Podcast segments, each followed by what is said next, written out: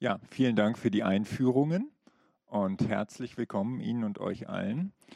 Ähm, ja, ich werde jetzt ein bisschen einen Überblick geben über Themen des Buches, so eine Dreiviertelstunde lang. Und dann werden wir noch zusammen hier ein bisschen auf dem Podium sprechen und dann freue ich mich auf Ihre und eure Kommentare und Fragen. Ähm, der, das Buch hat zum Thema unser Verhältnis zu dem, was wir Natur nennen, diesen Begriff in diesem Sinn gibt es auch noch nicht so lange, seit etwa 400 Jahren. Das hat man früher ganz anders verwendet.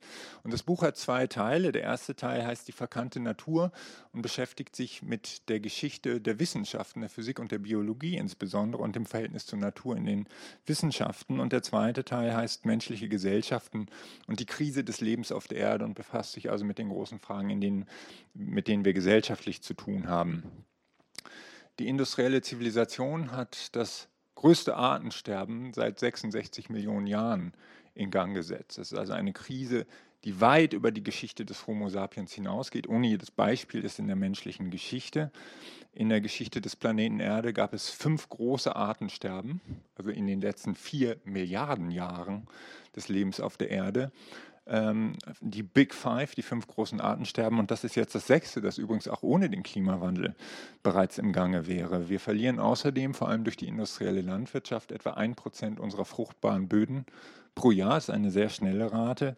Äh, viele Süßwasserressourcen äh, sind langsam am Limit. Wälder, Ozeane, Sie wissen ja das meiste. Ich will Sie äh, damit jetzt nicht aufhalten. Ähm, äh, es gibt außerdem auch eine strukturelle soziale Krise auf dem Planeten, eine extreme Spaltung zwischen arm und reich. 42 äh, Menschen besitzen heute so viel wie die ärmere Hälfte der Weltbevölkerung. Also wir haben ein groteskes Maß an Ungleichheit auf der Erde. Und all dies wäre auch da ohne die Klimakrise. Die Klimakrise verschärft all diese Prozesse, die das Leben auf der Erde und uns selbst bedrohen, massiv. Das Pariser Klimaabkommen hat daran leider relativ wenig geändert, weil es nur freiwillige Absichtserklärungen enthält und auch die decken nicht mal die Hälfte dessen ab, damit wir eine Chance hätten, unter zwei Grad zu bleiben. Äh, tatsächlich haben die Klimawissenschaften in den letzten zehn Jahren auch herausgefunden, dass der Klimawandel viel schneller voranschreitet, als sie das vor zehn Jahren noch für möglich gehalten haben. Wir befinden uns sehr nah an verschiedenen Kipppunkten im Erdsystem. Das betrifft zum Beispiel den Amazonas-Regenwald, der durch Abholzung und Klimawandel möglicherweise schon zwischen 1,5 Grad und 2 Grad Erwärmung kippt, also stirbt. Und das heißt, dass er enorm viel CO2 in die Atmosphäre abgibt. Ähm, Ähnliches gilt von den Permafrostböden in Sibirien, die schneller tauen, als wir gedacht haben und sehr viel Methan freisetzen könnten.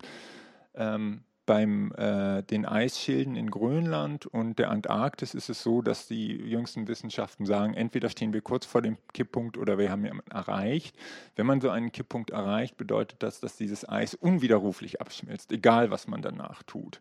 Das sind also Dynamiken, die wir in Gang setzen, die wir nicht mehr kontrollieren können. Wenn beides abschmilzt über einen längeren Zeitraum, vielleicht Jahrhunderte, würde das 14 Meter Meeresspiegelanstieg bedeuten, den wir überhaupt nicht mehr verhindern können. Das sind also nur einige dieser Kipppunkte. Und das alles bedeutet, dass also größere Teile der Erde tatsächlich vielleicht sogar schon in diesem Jahrhundert unbewohnbar werden. Es gibt auch viele Studien, die das für den Mittleren Osten und Nordafrika voraussagen, schon innerhalb der nächsten 40 Jahre. Also wenn man sich die Dramatik dieser Entwicklung ansieht und jetzt einige Tage vor der Bundestagswahl muss man doch konstatieren, dass die politischen Antworten, die darauf geboten werden, mehr als dürftig sind. Wir haben 50 Jahre lang eigentlich ein komplettes Politikversagen in diesem Bereich. Die wesentlichen Fakten über den Klimawandel sind seit mindestens 50 Jahren bekannt, sind dokumentiert gegenüber Regierungen, dokumentiert und es ist tatsächlich so gut wie nichts geschehen. Die Treibhausgase steigen, außer wir haben eine Finanzkrise oder eine Corona-Krise. Äh, nun, was sind die Ursachen für diese beispiellose Krise des Lebens auf der Erde, das ist zunächst und vor allem natürlich äh, ein Wirtschaftssystem, das auf endlose Expansion angewiesen ist, das nicht existieren kann ohne Wachstum. Also wenn wir keine 2-3 Prozent Wachstum haben, hören wir ja in den Nachrichten, dann haben wir eine Krise. Warum? Weil es beruht auf einer endlosen Akkumulation und das bedeutet, dass immer weiter Waren, Natur, anders gesagt, dass Natur immer weiter in Waren verwandelt werden müssen und das in einem immer schnelleren Tempo. Also es müssen immer schneller Produkte auf den Markt kommen, die immer schneller weggeworfen werden. Und ähm, das ist aber wiederum eng verbunden, dieses Wirtschaftssystem, mit einem bestimmten Naturverständnis, das uns von der Natur trennt und die Natur zu einem Objekt macht, das sich beliebig manipulieren und ausbeuten lässt. Historisch ist beides untrennbar miteinander verbunden. Der Kapitalismus ist vor etwa 500 Jahren entstanden und dieses ähm, mechanistische Weltbild, wie man es auch nennt, ist auch in dieser Zeit entstanden, ab dem 17. Jahrhundert. Und es beruht auf drei wesentlichen Prämissen. Die erste Prämisse ist, dass die Welt komplett zerlegbar ist. Sie besteht aus getrennten Objekten, die sich jederzeit aus ihrem Zusammenhang herausreißen lassen und anderswo zusammensetzen lassen. Also eine Art Lego-Welt. Ich kann irgendwo das Kupfer aus dem Berg reißen und das kann ich dann mit irgendwelchen anderen Metallen zu einem Handy zusammenbauen. Äh, es bezieht sich auch nicht nur auf Dinge, sondern auch auf Menschen. Ich kann Menschen aus ihren Zusammenhängen reißen, irgendwo anders in Arbeitsmärkte reinsetzen und dann machen die irgendwas. Die Natur besteht also aus zerlegbaren Einzelteilen. Zweitens, die Natur ist beherrschbar. Sie gehorcht berechenbaren Gesetzen und lässt sich daher durch menschlichen Willen kontrollieren und formen. Und der dritte Punkt ist, dass das Messen und Zählen, das, was wir messen und zählen können in der Natur, einen höheren Realitätsstatus hat als das, was wir selbst erleben, als unsere primäre Wahrnehmung, als die Realität unserer Sinne, wenn man so will. Das hat man dann abgewertet innerhalb der letzten 400 Jahre als Subjektivität. Das ist nur subjektiv und was irgendjemand misst und zählt, das ist also wirklich, das ist objektiv. Ne? Ähm, scheint uns als selbstverständlich, aber es ist tatsächlich was, was sich historisch entwickelt hat. Das Sinnbild, was man gefunden hat am Anfang der frühen Wissenschaften für diese Art der Weltsicht, ist die Welt als Maschine. Zunächst hat man das nur auf den Himmel angewendet, die Himmelsmechanik, die Planeten drehen sich wie ein Uhrwerk, aber das ging dann immer weiter. Man hat gesagt, ja nicht nur der, die Planeten sind eigentlich eine Maschine, sondern auch Lebewesen sind Maschinen. Und das hat sich im Laufe der letzten Jahrhunderte zu einer technokratischen Ideologie entwickelt, die Menschen und Tiere als biologische Roboter beschreibt. Ich zitiere hier Richard Dawkins, der das wahrscheinlich einflussreichste Wissenschaftsbuch der letzten 50 Jahre geschrieben hat, das egoistische Gen. Die Royal Society in London hat es sogar als das einflussreichste Wissenschaftsbuch überhaupt aller Zeiten eingestuft. Äh, und der Zoologe Richard Dawkins schrieb damals, wir sind Überlebensmaschinen, Roboter, blind programmiert zur Erhaltung der selbstsüchtigen Moleküle, die Gene genannt werden. Ein Affe ist eine Maschine, die für den Fortbestand von Genen auf Bäumen verantwortlich ist. Ein Fisch ist eine Maschine, die Gene im Wasser fortbestehen lässt. Also das ist kondensiert, radikalisiert diese Idee, dass wir Maschinen sind. Ähm, das kontrastiert sehr stark dieses Weltbild mit allen Weltbildern, die davor da gewesen sind. Zum Beispiel in der Renaissance, als das moderne kapitalistische Weltsystem gerade entstanden ist. Eine sehr interessante Zeit. Da gingen viele Forscher davon aus, dass das Universum eine Seele hat. Und äh, auch Johannes Kepler noch, der Pionier der modernen Astronomie, sprach von der Anima Terrae, der Seele der Erde, was in gewisser Weise an die moderne Gaia-Hypothese, die in den 70er Jahren entwickelt wurde, ähm, erinnert, dass äh, die Erde als ein Lebewesen begriffen wurde. Und es, äh, dieses technokratische Welt Weltbild ist auch in der Geschichte der Wissenschaften keineswegs unwidersprochen geblieben. Von Anfang an hat es Widerstand gegeben und da gehe ich auch später im Einzelnen äh, darauf ein. Aber zunächst einmal die Frage, wie ist es überhaupt zu diesem Weltbild gekommen? Und um das zu verstehen, muss man erstmal natürlich das ökonomische System verstehen, über das sich äh, in der Megamaschine mehr geschrieben habe, aber auch in diesem Buch kurz darauf eingehe. Das ist ein historisches System, das im Wesentlichen auf drei Säulen besteht und das in sehr langen historischen Kämpfen vom 15. Jahrhundert bis zum 17. Jahrhundert entstanden ist. Die erste Säule dieses neuartigen Systems ist die endlose Akkumulation von Kapital. Das ist das übergeordnete Prinzip, aus Geld mehr Geld zu machen in einem endlosen Kreislauf von Profit und Reinvestition. Und das ist ein Prinzip, das keineswegs irgendwo in der Luft hängt, sondern in unseren mächtigsten ökonomischen Institutionen festgeschrieben ist. Ähm, heute kontrollieren die 500 größten Kapitalgesellschaften der Welt etwa 40 Prozent der weltweiten Wirtschaftsleistung und zwei Drittel des Welthandels. Und die erste dieser Institutionen, die erste Aktiengesellschaft der Welt, wurde vor 400 Jahren in Amsterdam gegründet. Und das Interessante an diesen Institutionen ist unter anderem, dass ihr einziger Zweck, ihre juristische Konstruktion sieht nur einen einzigen Zweck vor, nämlich aus Geld mehr Geld zu machen. Es gibt keinen sozialen Zweck, keinen ethischen Zweck, keinen ökologischen Zweck. Das ist das Einzige. Die Shareholder, der Shareholder Value muss gesteigert werden. Ähm, und äh, dafür sind diese Maschinen sozusagen legal konstruiert vor 400 Jahren. Und zu diesem Zweck müssen sie immer weiter Natur in Waren verwandeln. Auch für Dienstleistungen muss man Natur in Waren verwandeln. Das ist ihr einziger Daseinszweck und sie sind der Motor unserer gegenwärtigen Wirtschaft. Ähm, diese, ähm, äh, dieser ökonomische Teil des Systems kann aber nicht allein existieren. An den Aktiengesellschaften sieht man es schon, denn sie sind von Staaten geschaffen worden. Der zweite, die zweite Säule ist der moderne Staat, der sich seit dem 16. Jahrhundert koevolutionär mit diesen Institutionen der Kapitalakkumulation entwickelt hat. Der moderne Staat war in erster Linie damals eine Militärorganisation. Ähm, und die Landesherren, die Fürsten brauchten vor allem Geld für Söldner und für Kanonen. Und das hatten sie nicht, die waren chronisch klamm. Wo haben sie das Geld herbekommen? Von den Kapitalbesitzern, von den Händlern und Bankiers in Augsburg, in Genua und so weiter. Die haben ihnen also Geld geliehen und die Staaten haben dieses Geld genommen, haben davon Söldner und Kanonen gezahlt, haben andere Länder überfallen und von der Beute, von der Plünderung dieser anderen Länder hat man, wie man neudeutsch sagen würde, das Return on Investment für die Shareholder in Amsterdam oder Genua oder Antwerpen bezahlt. Das war also ein Geschäftsmodell und das war der Motor der Kolonisierung. Die ganze Kolonialgeschichte kann man nicht verstehen ohne das. Es war ein Investment, man hat andere Länder geplündert und das wurde dann zurückgezahlt. Das ist also der Motor und dadurch ist diese, dieses historische System durch diese Kombination von Staats- und Militärgewalt und ökonomischem Expansionsdrang auch so ungeheuer dynamisch zum einen, aber auch so ungeheuer gewaltsam gewesen bis auf den heutigen Tag.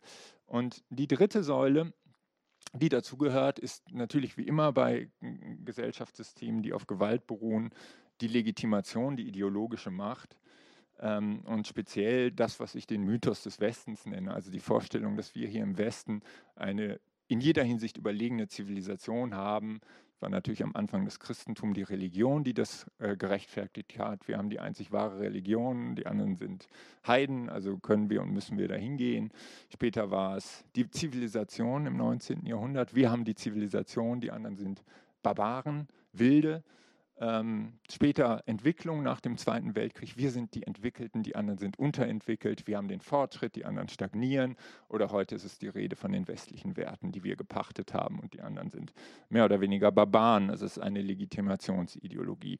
Darauf beruht also dieses historische System, das sich über 500 Jahre entfaltet hat. Und ähm, was hat das nun mit der Geschichte der Wissenschaften und unserem Naturverhältnis zu tun? Also die Pioniere der frühen Wissenschaften waren komplett in dieses System eingebettet. Äh, denn man brauchte für die Expansion Ingeniarii, wie man sie damals genacht, genannt hat, Ingenieure. Also man brauchte zum Beispiel Leute, die äh, bessere Kanonen konstruieren, die die Flugbahn von Kanonenkugeln besser berechnen können. Galileo Galilei zum Beispiel, der die Fallgesetze entwickelt hat, Anfang des 17. Jahrhunderts, hat im Wesentlichen für das Militär gearbeitet. Er hatte eine Militärakademie in Padua.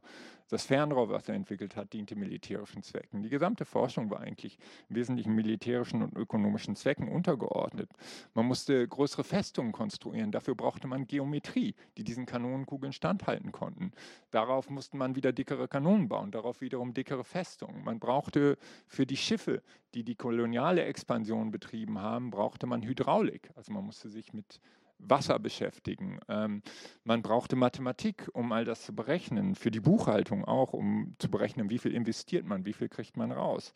Metallurgie, Chemie, all das brauchte man also für diese koloniale Expansion. Ähm, und man kann zum Beispiel an dem Hauptwerk dieser ganzen Epoche, dem Principia Mathematica von Isaac Newton, ganz klar sehen, all das war anwendungsbezogen für das Militär und für die Ökonomie.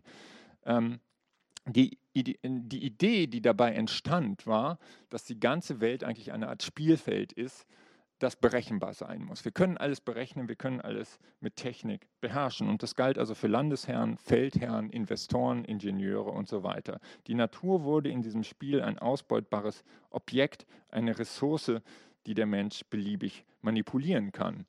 Und ähm, die großen Pioniere der damaligen Forschung waren also sehr tief eingebettet darin. Francis Bacon zum Beispiel, der als Vater der wissenschaftlichen Methode gilt, war Ratsmitglied der Virginia Company, die die äh, Kolonisierung Nordamerikas betrieben hat. Robert Boyle, der Vater der modernen Chemie, Direktoriumsmitglied der British East India Company, die bekanntlich Indien kolonisiert hat mit sehr viel Gewalt.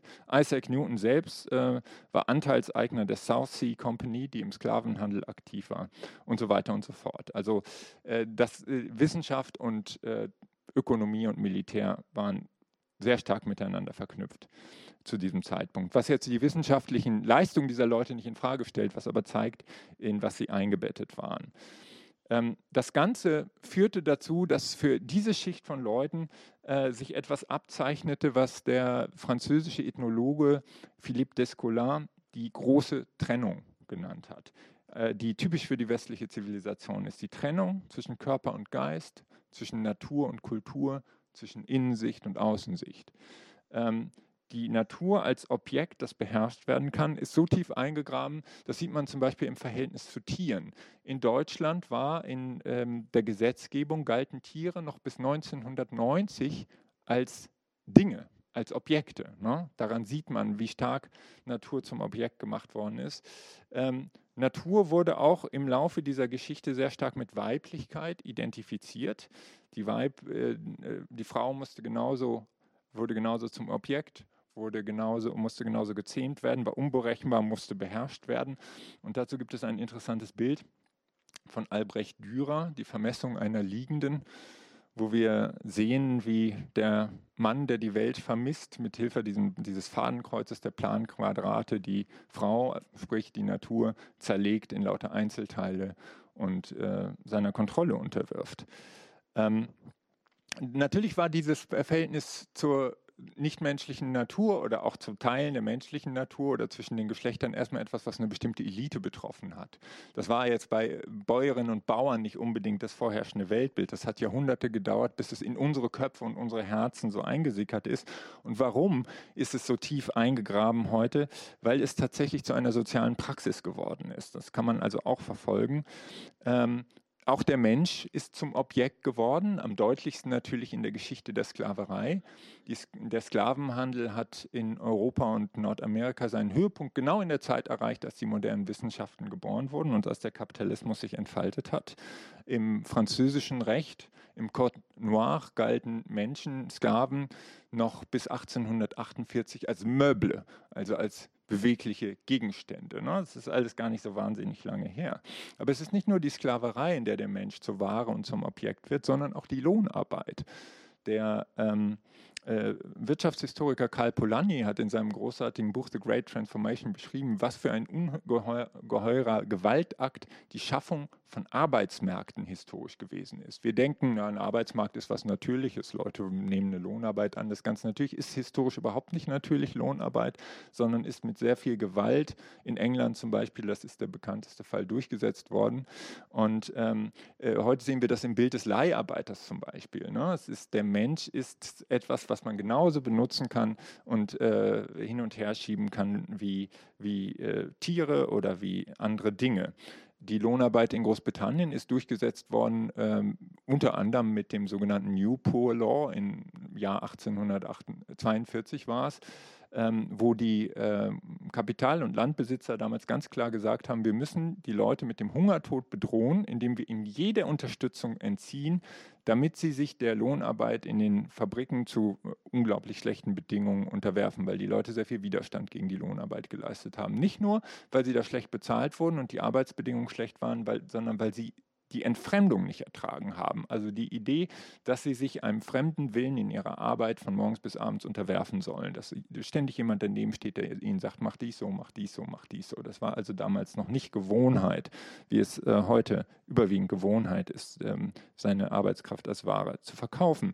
Es sind auch in dieser Zeit sehr viele Institutionen entstanden, Disziplinarinstitutionen, die die Menschen auf diesen diese Entfremdung vorbereitet haben oder diese Entfremdung trainiert haben. Das Militär natürlich als erstes. Das Militär war eigentlich das Modell der Lohnarbeit. Ne?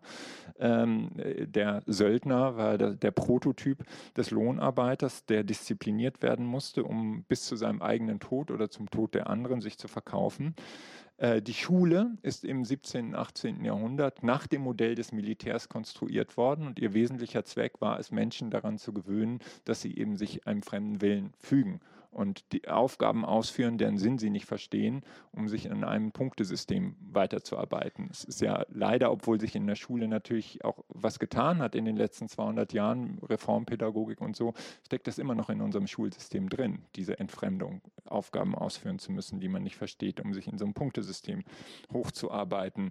Also es ist eine tiefe Geschichte der Entfremdung, äh, eine Geschichte der Ausblendung des eigenen Körpers, der eigenen Impulse einer, und damit wird die Trennung zwischen Körper und Geist, die Descartes ja berühmterweise postuliert hat. Also der Körper ist eine Maschine, hat Geist, äh, Descartes gesagt, und der Geist ist halt was anderes, das kommt von Gott. Diese Trennung zwischen Körper und Geist ist soziale Praxis geworden, ne? weil wir müssen unsere Körper einem fremden Willen unterwerfen.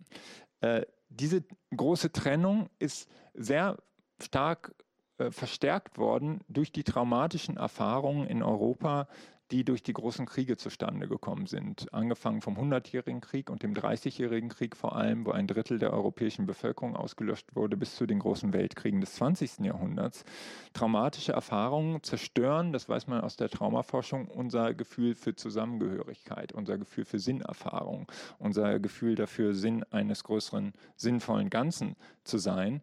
Und ähm, diese verschiedenen Faktoren, diese Vereinzelung als Lohnarbeiter, die gegeneinander antreten müssen und der traumatischen Erfahrung haben letztlich in eine Welt geführt, die ähm, wir in diesem Bild sehen, ähm, wo Menschen vereinzelt sind. Die Corona-Krise hat diese Vereinzelung jetzt natürlich noch äh, massiv verstärkt. Viele Soziologen sprechen von einer Epidemie der Einsamkeit, nicht erst seit Corona, sondern schon viel länger. Also eine soziale Atomisierung. Ähm, und als Gegenbewegung, und das ist ganz wichtig, um die Geschichte der Moderne überhaupt zu begreifen, als Gegenbewegung gab es natürlich die ganze Zeit etwas, was ich die Sehnsucht nach dem Ganzen nenne, die Sehnsucht nach Verbundenheit, die Sehnsucht nicht ein vereinzeltes Wirtschaftsatom zu sein, ähm, die eine sehr verständliche Bewegung ist. Das sieht man schon im Sturm und Drang, man sieht es in der Romantik, man sieht es in der Lebensreformbewegung des frühen 20. Jahrhunderts, man kann das durchdeklinieren. Und es ist natürlich diese Sehnsucht nach dem Ganzen auch mit großen Gefahren verbunden, weil es auch Menschen gibt, die das für politische Zwecke ausnutzen, äh, diese Suche nach Orientierung und Zugehörigkeit, nach Gruppenidentitäten. Der Nationalismus im 19. Jahrhundert und dann der Faschismus im 20. Jahrhundert haben ja genau das ausgenutzt, ne? das Gefühl, nicht verbunden zu sein. Wir bieten euch die große Volksgemeinschaft, den Volkskörper als Gegenmodell. Nun ist diese ganze Idee, die Welt ist eine Maschine und die Menschen sind kleine Zahnrädchen darin, ist also äh, auch nach den Tragödien und äh, Entsetzen des, des 20. Jahrhunderts keineswegs verschwunden. Im Gegenteil, sie hat sich in manchen Kreisen auch noch radikalisiert. Dawkins hatte ich ja schon zitiert mit dieser ganzen Vorstellung, Menschen sind biologische Roboter. Das hört man von vielen Seiten, das ist nicht vom Tisch. Äh, wir hören es auch aus dem Silicon Valley zum Beispiel. Der äh, Chefentwickler von Google, Ray Kurzweil zum Beispiel, hat die Vision, dass der Mensch als Datensatz, als Algorithmus irgendwann hochgeladen werden kann auf eine Festplatte in 10 oder 20 Jahren. Davon träumen viele im Silicon Valley. Ich weiß nicht, warum man davon träumen sollte, aber sie tun es. Äh, die Idee dahinter ist, dass der Mensch letztlich ja eben eine Maschine ist, ein Algorithmus und ähm, äh, wir sehen diese Idee auch in Bezug darauf, wie wir mit der Erdkrise umgehen, wie wir mit der Klimakrise umgehen, in dem Maße, wie wir politisch oder die politischen Institutionen versagen, Klimaschutz nicht stattfindet, äh, nimmt die Idee an Attraktivität zu, sogenanntes Geoengineering zu betreiben. Das bedeutet, dass man großtechnisch die Erde manipuliert, indem man zum Beispiel Massen von Schwefel in die Atmosphäre pumpt, um die Sonne abzublocken und so. Nun ist es aber so, dass die Erde natürlich ein komplexes letztlich lebendes äh, Gefüge ist und wir völlig unabsehbare Kettenreaktionen damit in Gang setzen können, dass der Monsun zum Beispiel ausbleibt in großen Teilen Afrikas und Asiens und so weiter und so fort. Aber die Idee dahinter ist auch, wir können die Natur kontrollieren wie eine Maschine. Ähm, wir sehen es auch in ganz verrückten Ideen, die zum Beispiel Elon Musk, der ähm, Chef von Tesla Motors, äh, geäußert hat, dass man, wenn man den Planeten hier zugrunde gerichtet hat, ja auch auf den Mars auswandern könnte. Den könnte man durch sogenanntes Terraforming zu einer neuen Erde machen. Äh, er hat auch mal gesagt, man bräuchte dafür nur Atombomben über den Marspolen zu zünden, dann würde das gefrorene CO2 schmelzen, es würde ein Treibhauseffekt äh, entstehen auf dem Mars und dann könnte man den ganz einfach besiedeln. Hat alles mit Wissenschaft überhaupt nichts zu tun, ist einfach nur völlig absurd. Es gibt Studien, die sagen, dass das alles überhaupt nicht funktionieren kann natürlich, aber es ist interessant, wie das das Imaginäre beherrscht und wie viel Popularität diese äh, Ideen auch haben. Tatsächlich ähm, stehen diese technokratischen Vorstellungen von der Natur aber in einem sehr starken Kontrast zu der Entwicklung der tatsächlichen Wissenschaften in den letzten 100 oder 150 Jahren. Und das ist eine sehr interessante Geschichte, dass das mechanistische und technokratische Weltbild in den Wissenschaften teilweise schon überwunden ist, aber wir es trotzdem täglich noch vorgesetzt bekommen, auch sogar in der Schule noch. Und darauf will ich jetzt ein bisschen eingehen, weil das auch einen großen Teil in dem Buch einnimmt. Ähm, Zunächst mal in der Geschichte der Physik. Als die modernen Wissenschaften geboren wurden, um das Jahr 1600, gingen die Pioniere dieser Weltsicht davon aus, dass die Welt im Wesentlichen aus lauter kleinen, billardkugelartigen Kügelchen bestand, Atomen. Und dass alles, was auf der Erde passiert, egal ob das ein Gedanke ist in unserem Kopf oder eine Maus, die vorbeiläuft, darauf beruht, dass sich diese kleinen Billardkugeln irgendwie stoßen. Und dadurch entsteht Bewegung. Dadurch entsteht alles, was geschieht.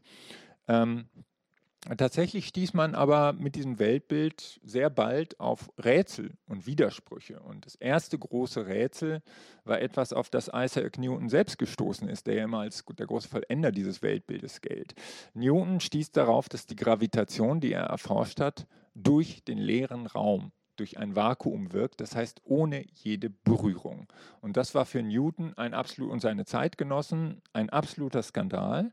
Newton selbst schrieb damals, Zitat, dass ein Körper auf einen anderen über eine Entfernung durch Vakuum hindurch und ohne die Vermittlung von etwas Sonstigem wirken soll, ist für mich eine so große Absurdität, dass ich glaube, kein Mensch, der eine in philosophischen Dingen geschulte Denkfähigkeit hat, kann sich dem jemals anschließen. Ja, also kontaktlose Wirkung war eine Absurdität und Kollegen wie Leibniz haben ihn auch beschuldigt, okkulte Ideen wieder in die Wissenschaft einzuführen. Aber Newton war ein extrem ehrlicher und aufrichtiger Wissenschaftler. Er hat dieses Rätsel festgestellt, er hat gesagt, das geht eigentlich gar nicht. Vielleicht ist da irgendwas noch zwischen diesen verschiedenen Planeten, die sich da anziehen. Wir wissen es nicht. Er musste mit diesem Rätsel leben. Einige Jahrhunderte später, im 19. Jahrhundert, stieß man auf das nächste Rätsel und das waren die elektromagnetischen Wellen. Äh, Licht, Magnetismus, elektrische Kräfte wirken ebenfalls durch das Vakuum. Und auch das konnten alle Forscher des 19. Jahrhunderts, ob das Maxwell war, Faraday, Hertz, all, all die äh, großen Wissenschaftler dieser Zeit, haben das für unmöglich gehalten, dass diese Kräfte äh, und Wirkung durch den leeren Raum wirken und sie sagten, da muss was dazwischen sein. Das hat man den Lichtäther genannt. Es gab unglaublich viele groß angelegte Versuche, um zu beweisen, dass es diesen Lichtäther geben muss. Da muss irgendwas Mechanisches zwischen den Dingen sein, aber nichts. Man hat keinen Lichtäther entdeckt, es gibt ihn nicht. Und ähm, tatsächlich äh, hat dann mit dieser ganzen Äthertheorie letztlich Albert Einstein endgültig aufgeräumt, indem er postuliert hat, dass im Grunde alles Felder sind. Alles, was wir im Weltraum sehen, beruht auf Feldern, magnetischen Feldern und auch Gravitationsfeldern. Und er hat in seinem Tagebuch den denkwürdigen Satz notiert, in der modernen Physik ist kein Platz für zwei Dinge, Materie auf der einen Seite und Felder auf der anderen Seite. Es gibt nur Felder. Das heißt, es gibt keine Materie. Es war also ein radikales sich entfernen von den Annahmen der frühen Wissenschaften, die gesagt haben, alles sind so materielle Kügelchen, die alles bewirken. Einstein hat gesagt, nein, es gibt keine Materie, es gibt nur Felder. Und das zeigt sich auch in dieser berühmten Formel E gleich mc Quadrat. Also die Energie ist gleich die Masse mal dem Quadrat der Lichtgeschwindigkeit. Das bedeutet, jede Masse jede Materie kann sich in Energie verwandeln. Das war, hat man damals auch tatsächlich entdeckt. Die Radioaktivität war auch ein Riesenskandal, dass ein Stückchen Materie, was auf dem Tisch liegt, ein Stückchen Radium oder so, sich einfach in nichts auflöst mit der Zeit. Das strahlt. Das konnte man damals nicht glauben, aber es ist so. Ne? Also Materie ist letztlich Energie. Und diese ähm, äh, Sichtweise wurde dann noch äh, zugespitzt durch eine Entwicklung, die Albert Einstein Zeit seines Lebens auch nicht hinnehmen konnte. Das war die Quantenphysik, die dann in den, ab den 1920er Jahren entdeckt hat, wenn man in diese Atome, in diese scheinbaren festen Strukturen reinschaut, zeigen sich eigentlich extrem seltsame ähm, Energiephänomene, die mit unserem Alltagsverstand überhaupt nicht mehr fassbar sind. Wenn man zum Beispiel ein Elektron auf zwei kurze kleine Spalte zuschickt, dann bewegt sich das keineswegs entweder durch den einen Spalt oder den anderen Spalt durch, sondern durch beide Spalte gleichzeitig. Ne? Äh, man sieht also ein Interferenzmuster auf der anderen Seite. Und das hat dann zu der Idee geführt, naja, das ist kann man auf der einen Seite als Teilchen betrachten und auf der anderen Seite als Welle, aber letztlich sind das hilflose Begriffe dafür, dass auf dieser Ebene die Welt aus Dingen besteht, die sich unseren Begriffen vollkommen entziehen. Ne? Äh, in der Quantenwelt ist es auch so, dass äh, etwas, was hier geschieht, ein kleines, ich messe irgendein kleines Quantenphänomen hier, dazu führt, dass irgendwo anders im Andromeda-Nebel oder so sich gleichzeitig, ohne dass durch Raum und Zeit irgendeine Wirkungskette erkennbar ist, äh, sich die Verhältnisse bei einem Phänomen im Andromeda-Nebel ändern. Wir sind also Teile von Quantenfeldern, die das ganze Universum durchziehen, da gibt es keine isolierten Partikel, sondern alles ist mit allem verbunden und auf eine Weise, die äh, wir nicht wirklich verstehen können. Richard Feynman, der bedeutendste Quantenphysiker der Nachkriegszeit, hat gesagt, wer die Quantenphysik meint, verstanden zu haben, hat gar nichts verstanden. Man kann sie eigentlich nicht verstehen. Ähm, und damit ist der Rätsel in der Physik auch noch nicht genug. Ähm, diese rätselhafte Welt, in der es eigentlich keine Materie gibt, sondern nur diese komischen energetischen Beziehungsstrukturen, ist möglicherweise nur äh, für 5% unseres Universums überhaupt zuständig. Man hat in den letzten 40 Jahren entdeckt, dass sich Galaxien ganz anders verhalten, als man das erwarten würde, dass sich das Universum viel schneller ausdehnt, dass also die Newtonschen und Einsteinschen Formeln dafür eigentlich gar nicht gelten, so wie es ist. Und man hat dann zwei Begriffe geprägt, die dunkle Materie und die dunkle Energie, die für diese Phänomene verantwortlich sein sollen. 40 Jahre Forschung kein Ergebnis. Wir wissen nichts über dunkle Energie und dunkle Materie, nicht mal, ob es wirklich existiert oder ob nicht alles ganz anders ist. Also die Quintessenz ist, dass wir möglicherweise auch in der Physik an Grenzen unserer Erkenntnisfähigkeit stoßen. Ähm, das zweite Beispiel für das Scheitern der mechanistischen Weltsicht ist die Geschichte der Biologie. In der Anfangszeit der Biologie, als sich Leute wie Descartes zum Beispiel mit Organismen beschäftigt haben, hat man versucht, dieses mechanistische, physikalische Bild auf die auf das Leben zu übertragen. Also wie gesagt, Descartes meinte, die, die Menschen, also die Tiere sind Automaten, die man auch nachbauen könnte, Maschinen. Ähm, und äh, dass man also alles, was lebt, auch komplett vorhersagen und steuern kann. Das ist aber aus zwei Gründen gescheitert. Der erste Grund ist, dass das Verhalten von Lebewesen, wie wir längst wissen, nicht durch mechanische Stöße bedingt ist, sondern durch die Interpretation von Botschaften. Also wenn ich eine winzige Geste mache zum Beispiel und die Katze ver verzieht sich schnell äh, hinter dem Tisch oder wenn ich zu ihnen rede und in ihren Köpfen oder in ihren Herzen passiert irgendwas, dann sind es Botschaften, die ausgetauscht werden, Zeichen. Alles, was lebt, kommuniziert über Botschaften, über Zeichen. Das geht bis in unsere tiefste biologische Existenz hinein. Man spricht nicht umsonst von Botenstoffen. Zellen kommunizieren miteinander über Botenstoffe. Zellen interpretieren Botschaften. Ein Protein, das an eine Zellwand anbrandet, wird von der Zelle als Botenstoff interpretiert.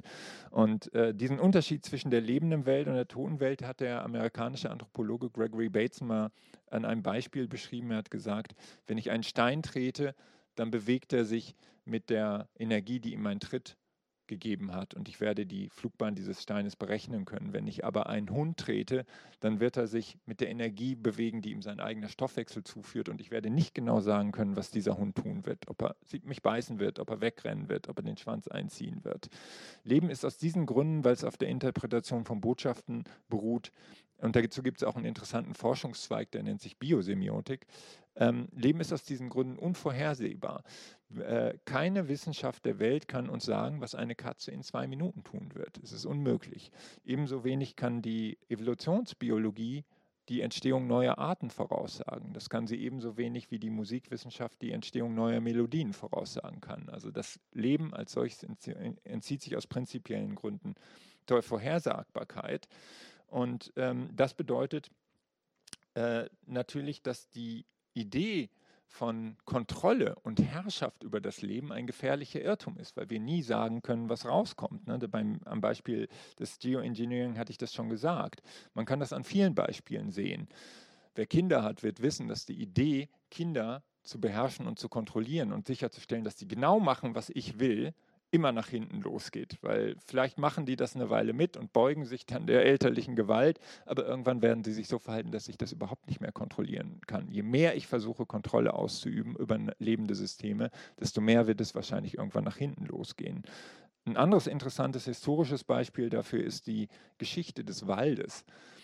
Ähm, Ende des 18. Jahrhunderts ähm, gab es einen Energie- und Holzmangel in vielen Teilen Europas und dann sind die Landesherren auf die Idee gekommen zu sagen, diese Wälder, diese chaotischen Wälder, wie die da so rumstehen, die sind total ineffizient, da kann man nicht viel Holz produzieren.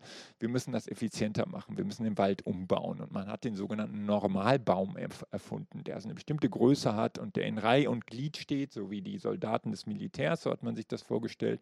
Und dann hat man also die deutschen Wälder umgebaut vom chaotischen Dickicht in, hin in solche Holzplantagen. Das wurde dann sehr effizient, man hat also mehr Holz schlagen können, aber schon nach ein, zwei Generationen hat man gemerkt, hier stimmt was nicht. Plötzlich fangen die Bäume an zu sterben. Das war das erste Waldsterben. Und äh, eigentlich 200 Jahre später hat man erst herausgefunden, warum. Weil man die Bodenökologie zerstört hat durch diese Art von Forstwirtschaft. Man hat die ganzen Geflechte von Pilzkulturen und von unterirdischen Verbindungen zwischen den Bäumen zerstört, ohne dass man das überhaupt wusste. Das ist ein Beispiel davon, dass man in lebende Systeme eingreift, sie menschlichen Willen unterwirft und das Gegenteil dessen, was man sich wünscht, herauskommt.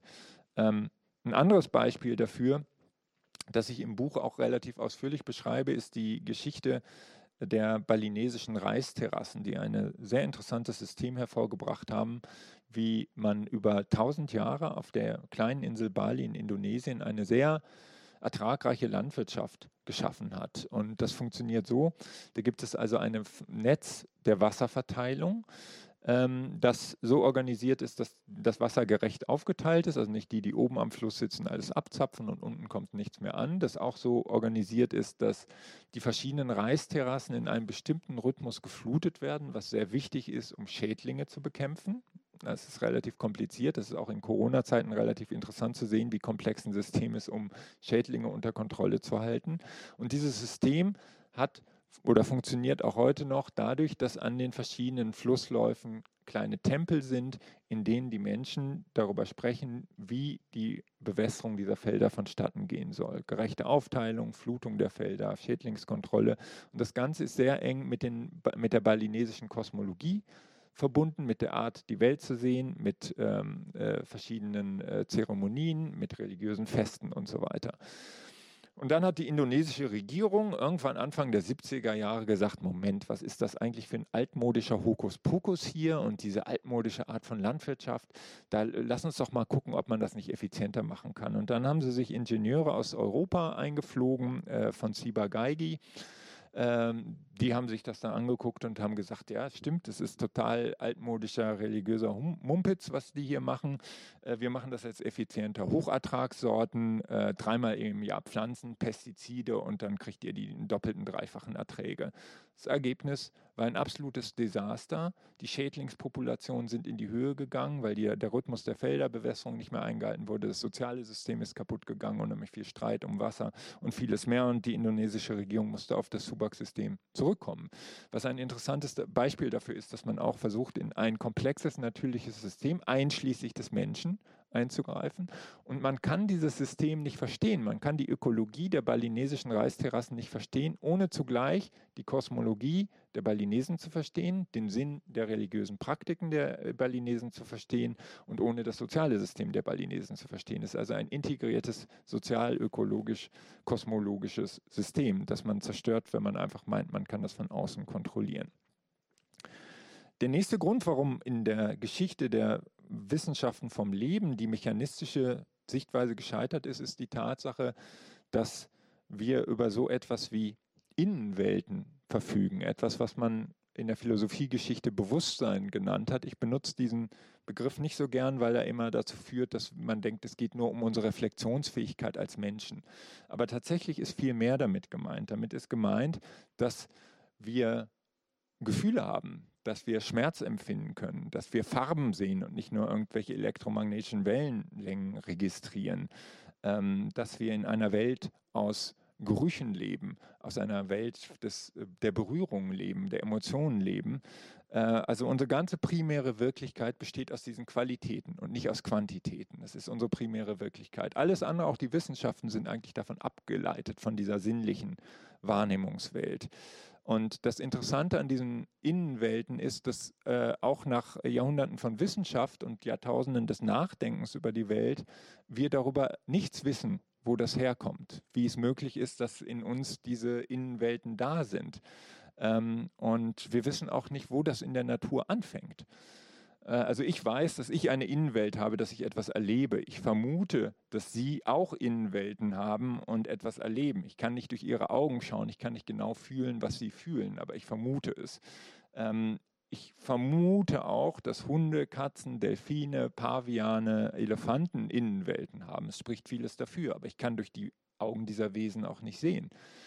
Ähm, wo fängt das aber an in der Natur? Wie sieht es mit Eidechsen aus? Was geht in einer Eidechse vor? Wie sieht die Welt aus den Augen einer Eidechse vor? Wir können darüber nichts sagen. Je weiter diese Tiere von uns entfernt sind, desto weniger können wir sie interpretieren. Wie ist es mit einer Schnecke? Wie ist es mit einer Ameise, einem Fadenwurm?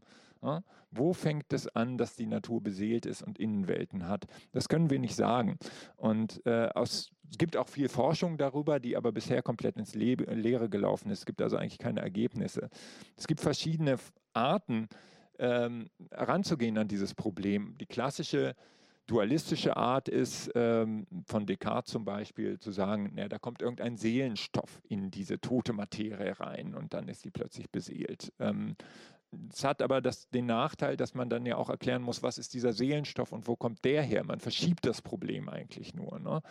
Eine andere heute sehr äh, populäre äh, Deutung ist in der Biologie, dass man von Emergenz spricht. Emergenz heißt eigentlich nur, dass etwas auftaucht ab einer bestimmten Stufe der Komplexität. Also da organisiert sich diese tote Materie so komplex, dass dann irgendwann das anfängt, Bewusstsein zu haben. Aber wie und warum kann man nicht sagen. Ist auch relativ unbefriedigend, weil das sagt ja nur, dass irgendwann was auftaucht, weil es komplex ist. Aber wo es herkommt, ist damit auch keineswegs gesagt. Und es gibt auch noch eine dritte Strömung, über dieses Problem nachzudenken, die man Panpsychismus nennt, also von Pan alles und Psyche Seele, dass also alles in irgendeiner Form, zumindest im Ansatz, beseelt ist, dass in dem, was wir tote Natur nennen, in irgendeinem in irgendeiner Keimform schon diese Innenwelten angelegt sind. Das heißt, dass unser Universum eigentlich nicht nur aus toten Ding oder tote Energie besteht, sondern irgendwas anderes da ist.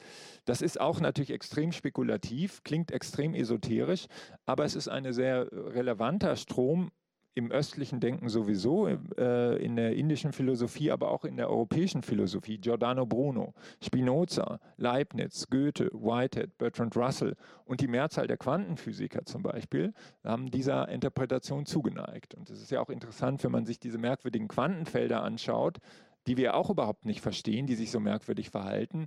Und, sich, und das dann kombiniert mit der Frage des Bewusstseins, da kann man natürlich spekulativ sagen, ja, vielleicht ist in diesen Quantenfeldern irgendwas drin. Ne? Wir verstehen sie ja sowieso nicht. Es bleibt aber am Ende des Tages spekulativ und auch hier stoßen wir an Grenzen der Erkenntnis möglicherweise. Wie Noam Chomsky auch immer wieder betont hat, wie alle Lebewesen haben wir als Menschen wahrscheinlich strukturelle Grenzen der Erkenntnis, wo wir mit unserem Verstand einfach nicht weiterkommen, vielleicht auf anderen Wegen um ein Resümee dieses Teils zu ziehen, also zunächst einmal ist es so, dass die Welt durch die Naturwissenschaften, wenn man wirklich die Wissenschaften anschaut und nicht die technokratische Ideologie, keineswegs, wie immer wieder gesagt wurde, entzaubert worden ist, banal geworden ist. Ja, es ist ja eigentlich alles nur so eine Maschine. Nein, im Gegenteil, die Wissenschaften haben gezeigt, dass die Welt eigentlich immer rätselhafter wird, je näher man an sie rankommt, je tiefer man forscht. Die Rätsel nehmen schneller zu als die Lösungen. Auch da wieder Richard Feynman, der Quantenphysiker und Nobelpreisträger, mit einem Zitat. Die Wissenschaft, sagt er, fügt dem aufregenden Mysterium einer Blume nur etwas hinzu. Sie fügt immer nur hinzu und nimmt nie etwas weg. Das ist also eine, die eine Lektion, die man mitnehmen kann. Die andere Lektion ist, dass wir in einer Mitwelt leben von komplexen lebenden Systemen, über die wir a relativ wenig wissen und über die unser Wissen vielleicht strukturell begrenzt ist, von denen b viele, wahrscheinlich sehr viele über Innenwelten verfügen, wie wir selbst, über deren Ursprung wir nichts wissen und die sich aus diesen Gründen auch nicht beherrschen lassen weil Herrschaft über lebende Systeme nach hinten losgeht. Und das bedeutet als Konsequenz, dass die zivilisatorische Aufgabe in der Krise des Lebens, die wir vor uns haben, eigentlich darin besteht, statt Herrschaft und Kontrolle über die Natur ausüben zu wollen, zu einer Kultur der Kooperation mit komplexen, lebenden und teilweise beseelten äh, lebenden Systemen kommt. Und sowohl zwischen den Menschen untereinander in der Gesellschaft als auch zwischen Menschen und der mehr als menschlichen Welt. Und das hat große Konsequenzen in verschiedenen Bereichen, zum Beispiel die Frage nach der Technik. Welche Technik setzen wir ein? Wollen wir zentralisierte Großtechnik oder wollen wir dezentrale Techniken, angepasste Techniken, wie man in den 70er Jahren ge gesagt hat? E.F. Shoemaker hat dieses berühmte Buch geschrieben, Small is Beautiful, über eine Technik, die eben in Kooperation mit lebenden Systemen steht und sie nicht äh, eindämmen und beherrschen will. Ist es eine Frage an die Politik? Wollen wir eine autoritäre Politik, die auf Kontrolle der Menschen setzt? Das ist auch eine Frage, die sich in der Corona-Pandemie zum Beispiel stellt. Oder wollen wir eine Stärkung der Selbstorganisation?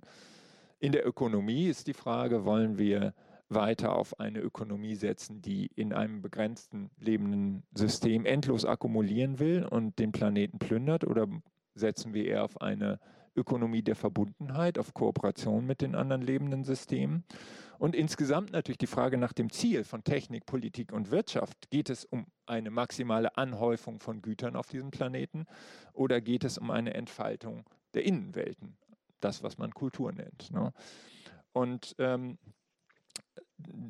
als Ausblick würde ich gerne jetzt ein bisschen auf das Thema der Ökonomie mehr eingehen, weil das ja auch viele bewegt und auch für äh, die Zukunft äh, der Biosphäre von ganz entscheidendem entscheidender Wichtung, Wichtigkeit ist. Zunächst einmal ist, äh, glaube ich, muss man sich erstmal vergegenwärtigen, dass wir die falsche Hierarchie von Wirtschaft, Gesellschaft und äh, Biosphäre vom umkehren müssen, vom Kopf auf die Füße stellen müssen.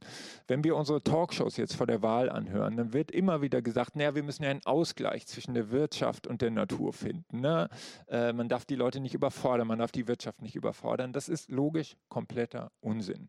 Jede Ökonomie, jedes Gesellschaftssystem ist zwingend ein Subsystem der Biosphäre des Planeten Erde. Kann, und ein Subsystem kann das übergeordnete System nicht beherrschen. Ein Subsystem kann auch in einem übergeordneten System nicht unendlich wachsen. Ähm, und ein Subsystem ist nur so lange Existenz, wie das übergeordnete System, sprich die Biosphäre, halbwegs intakt ist. Zerstört man die Biosphäre zu sehr, gibt es auch keine, keine Ökonomie mehr. Also der berühmte Spruch, auf einem toten Planeten gibt es auch keine Jobs mehr, der ist sehr wahr. Und deswegen müssen wir also diese Hierarchie umkehren. Das übergeordnete System ist die Biosphäre. Die zu erhalten muss oberste Priorität haben. Da geht es nicht um Kompromisse, sondern äh, ums Überleben. Äh, die Gesellschaft ist ein Teilsystem und die Ökonomie wiederum ist ein Teilsystem der Gesellschaft. Ne? Also umgekehrt zu dem, was Angela Merkel immer wieder gesagt hat von der marktkonformen Demokratie. Nein, umgekehrt.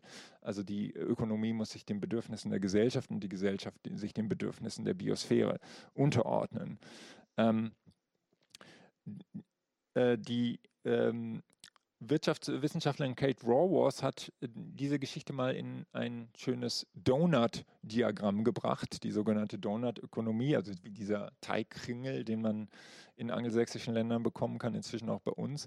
Ähm, die Idee ist, äh, dass es auf der einen Seite biosphärische Grenzen gibt, die wir nicht überschreiten dürfen, wenn wir weiter auf diesem Planeten heimisch sein wollen.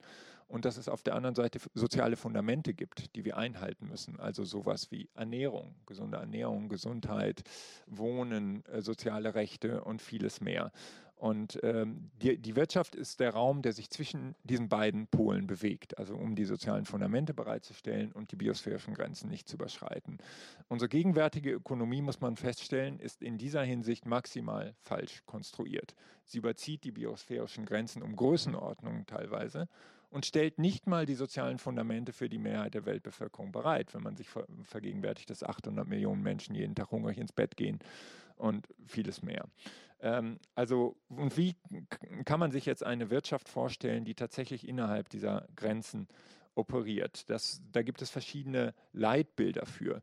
Das erste Leitbild ist relativ logisch, weil es auf einem begrenzten Planeten natürlich kein unendliches Wachstum geben kann, dass wir statt Wachstum Verteilungsgerechtigkeit brauchen. Das Problem auf diesem Planeten ist ja nicht, dass wir zu wenig Güter und Dienstleistungen produzieren. Im Gegenteil, erkrankt an einer Überproduktion von Gütern, vor allem im globalen Norden. Es geht also um Verteilungsgerechtigkeit. besser verteilen statt wachsen ist das erste Prinzip. Das zweite Prinzip ist besser leben mit weniger Gütern. Also eine Vision entwickeln, anstelle der Verzichtsdebatten, die wir jetzt haben, äh, im Wahlkampf, was ja sehr polemisch gegen Klimaschutz immer angebracht wird, ihr, da soll euch eure Autos weggenommen werden, also immer soll nur irgendwas weniger werden. Tatsächlich ist es ja so, dass wir auf sehr viel jetzt schon verzichten. Wir verzichten auf Lebensqualität in Städten, weil sie mit diesen Autos vollgestopft sind. Und wenn man sich das mal an, an dem Verkehrsbeispiel durchdekliniert, wie man besser leben kann mit weniger Gütern, dann sieht man, dass wenn man Städte umbauen würde, kurze Wege, öffentliche Verkehrssysteme, Fahrradstraßen und so weiter, dass man wesentlich mehr Lebensqualität mit wesentlich weniger Autos erzeugen kann. Also Halbierung des Autoverkehrs bis 2030 wäre zum Beispiel mal eine Hausnummer, weil allein mit Elektroautos wir die Klimakrise überhaupt nicht lösen können. Elektroautos kosten in der Produktion auch erheblichen Ressourceninput und auch CO2-Input im Übrigen. Vor allem, wenn das diese riesigen Elektroautos sind, die Tesla zum Beispiel baut. Also wir brauchen weniger Autos und leichte Autos, können also also eine Stadt uns vorstellen, wo Kinder wieder auf der Straße spielen können, wo wir nicht äh, mehr Feinstaubtote pro Jahr haben, als wir im letzten Jahr Corona-Tote gehabt haben. Da redet ja auch kein, kaum jemand drüber. Also das ist ein typisches Win-Win-Situation natürlich für Lebensqualität und äh, den Planeten. Es ist natürlich aber verbunden mit der großen Frage, die dann sofort kommt, ja, aber wenn wir weniger Autos brauchen, dann werden ja auch weniger Autos hergestellt. Und was ist dann mit den Jobs in der Autoindustrie? Ähm, Darauf gibt es aber Antworten. Zum Beispiel Arbeitszeitverkürzung. Das haben wir ja historisch gehabt seit dem 19. Jahrhundert. Ne? Und man kann sich durchaus eine Gesellschaft vorstellen, die mit einer 20 oder 25 Stunden äh, pro Woche auskommt mit Lohnarbeit. Das bedeutet natürlich, dass man dann auch Einkommen umverteilen muss, dass jemand, der irgendwie ein Altenpfleger ist, mit 20 äh, Stunden pro Woche tatsächlich seine Miete bezahlen kann.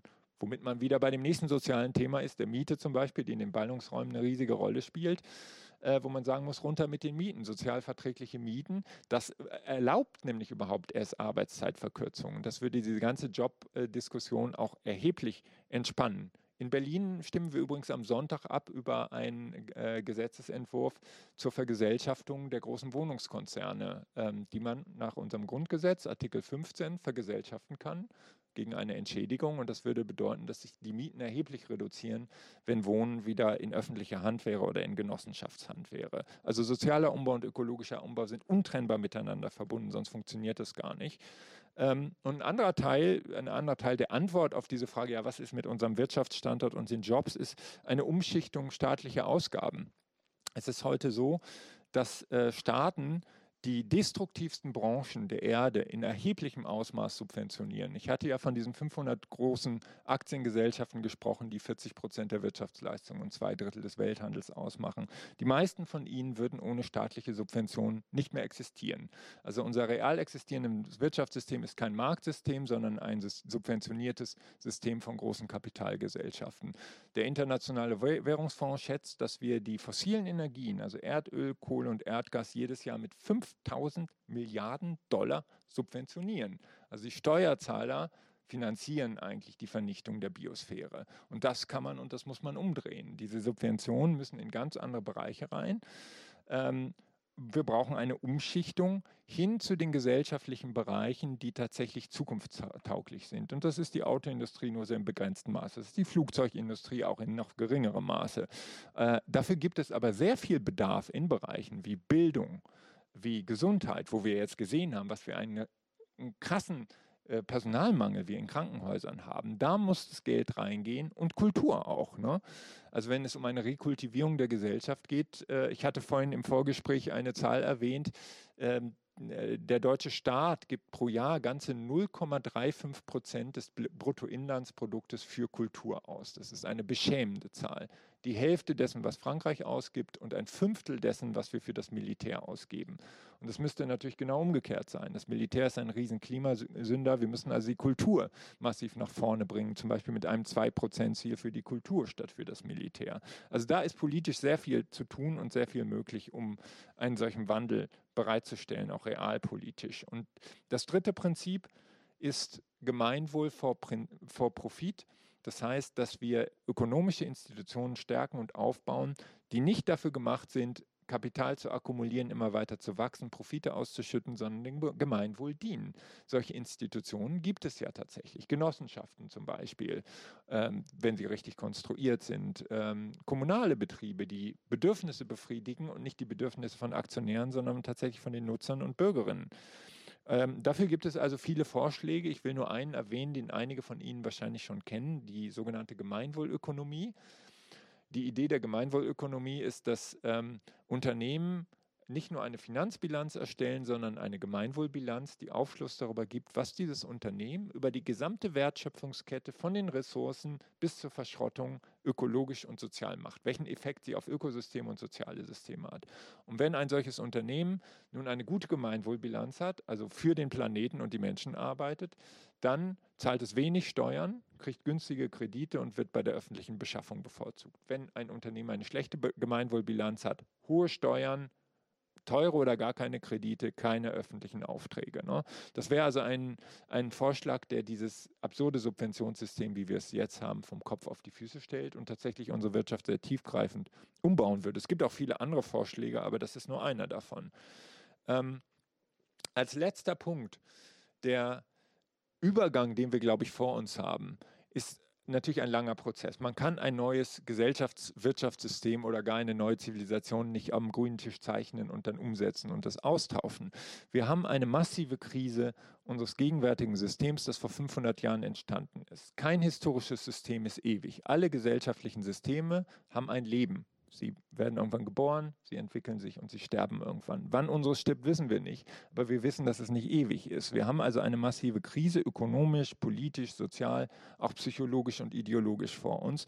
Und wir steuern wahrscheinlich durch die ökologische Krise in einen langen, chaotischen Übergang zu etwas anderem hinein, wo wir nicht wissen, was bei rauskommt. Es kann schlechter sein, als was wir jetzt haben. Es kann besser sein, als was wir jetzt haben.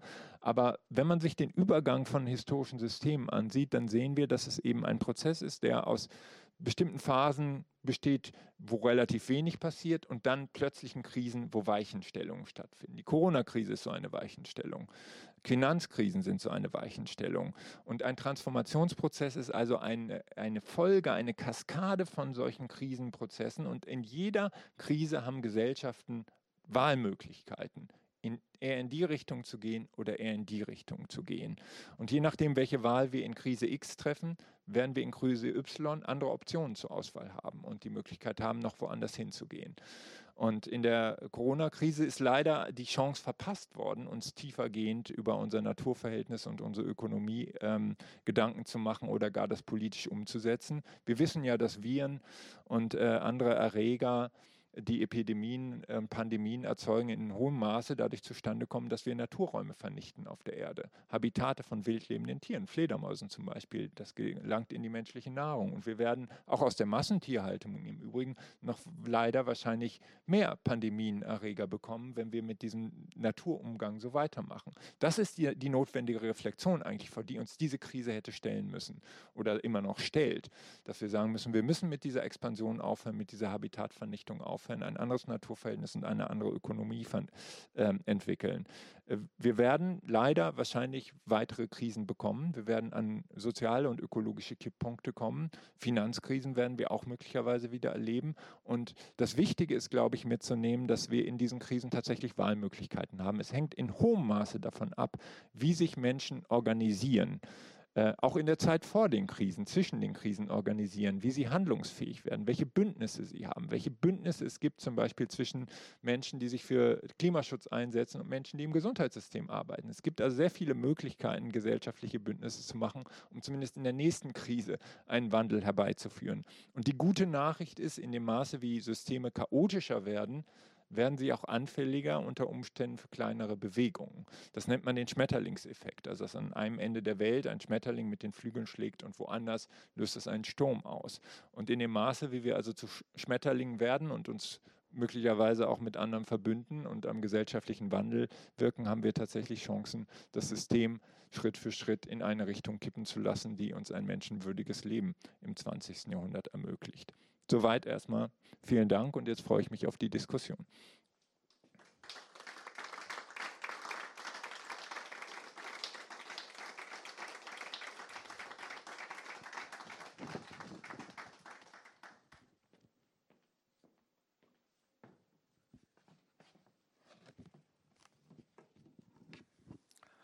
Ja, vielen Dank, Fabian Scheidler, für den Vortrag.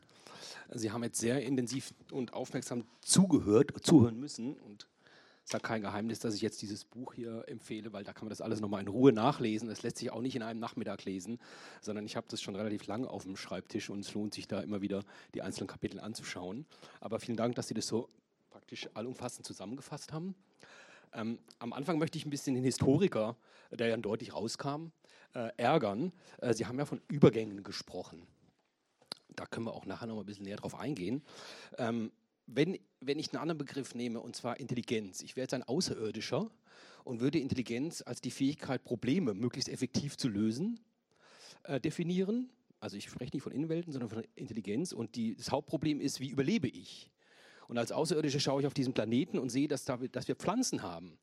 Es gibt ja diese sogenannte Pflanzenneurologie und die sehen, diese Pflanzen, die überleben zum Teil seit fünf Millionen Jahren. Und dieser Mensch, der da ist, den gibt es da in der Form seit 300.000, 400.000 Jahren.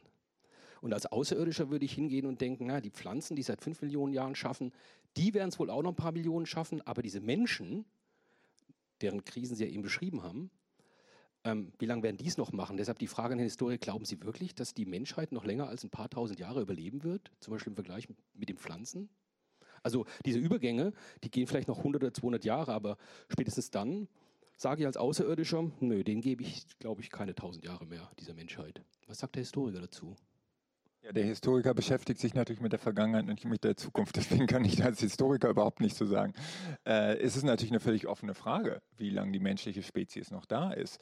Äh, es ist äh, A, eine Frage, wie viele der Kipppunkte wir erreichen werden. Also wenn wir mit dem Klima ein Hothouse bekommen, wie man das in den Klimawissenschaften nennt, von 5 bis 6 Grad plus, wird es relativ eng.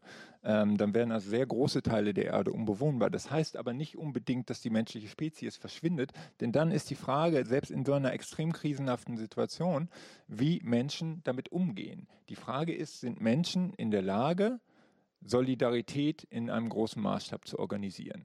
Wir wissen aus der anthropologischen Forschung, dass dieses ganze äh, sag ich mal, brachial-darwinistische Menschenbild oder das Hobbesche Menschenbild eigentlich, der Mensch ist dem Menschen ein Wolf, vollkommen falsch ist. Das ist widerlegt in der äh, anthropologischen Forschung. Der Mensch ist eigentlich ein sehr soziales Wesen. Man spricht auch von Homo Papi, also dem Welpenmenschen, äh, der tatsächlich eigentlich äh, der, die freundlichste Art der Hominiden oder der, der Menschenaffen eigentlich auch ist, ähm, weil er eben diese besondere starke soziale und emotionale Intelligenz hat und das Gesicht eines anderen Menschen lesen kann wie äh, kaum ein anderes Wesen. Und äh, wir sind also eigentlich dafür ausgestattet zu kooperieren. Natürlich nicht in diesen riesigen Weltgesellschaften mit sieben Milliarden Menschen, das ist die große Schwierigkeit.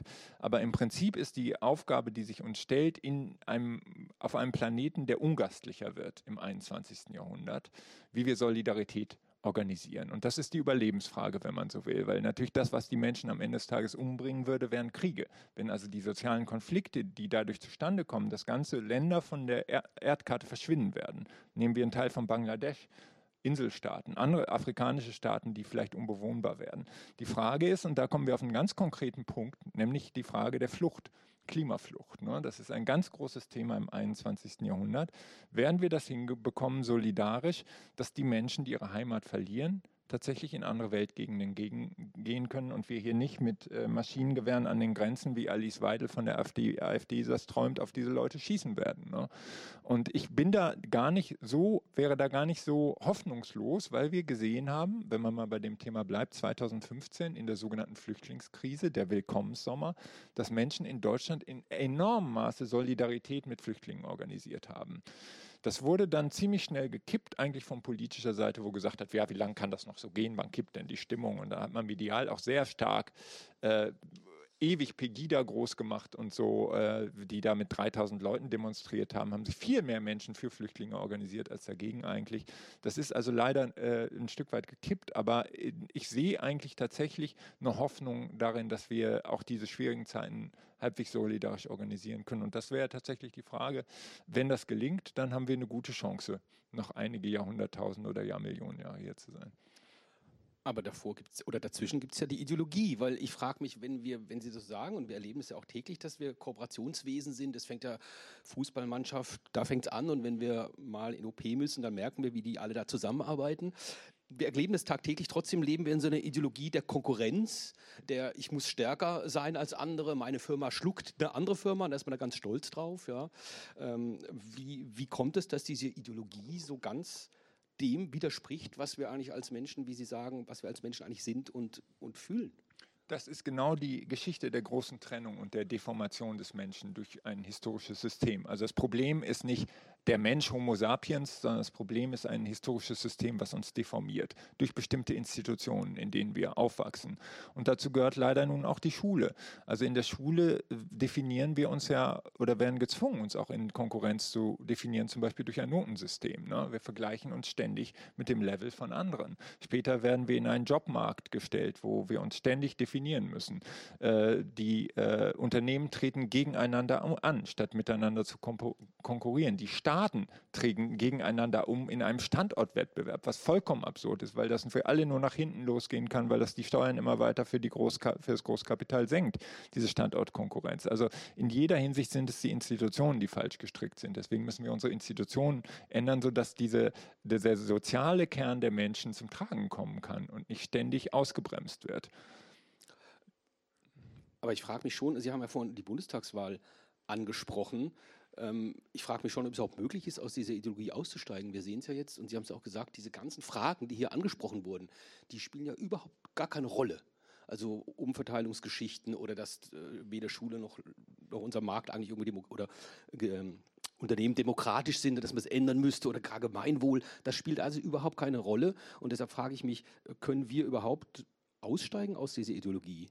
Weil unsere Parteien machen es nicht und ja, das hängt natürlich damit zusammen, da hängt wieder alles mit allem zusammen. Die Parteien machen das nicht, aber die Parteien hängen ein Stück weit auch an den Medien. Also wenn ich mir mal angucke, wie teilweise diese Trielle, diese Bundestagswahldebatten da laufen, wie Leute in die Ecke gedrängt werden. Also die Grünen haben jetzt auch kein besonders bahnbrechendes ökologisches Programm vorgelegt. Die geben auch selbst zu, wenn man sie darauf anspricht, dass das mit dem 2 Grad und dem 1,5 Grad Ziel eigentlich vereinbar ist, selbst wenn sie das durchsetzen können. Es ist also nicht so wahnsinnig revolutionär, ist auch nicht nicht wahnsinnig schlecht, aber, äh, aber selbst dafür wurden sie so in die Ecke gedrängt medial, weil ihnen gesagt wurde, ja, sie wollen den Pendlern irgendwie ihr Auto wegnehmen und so weiter.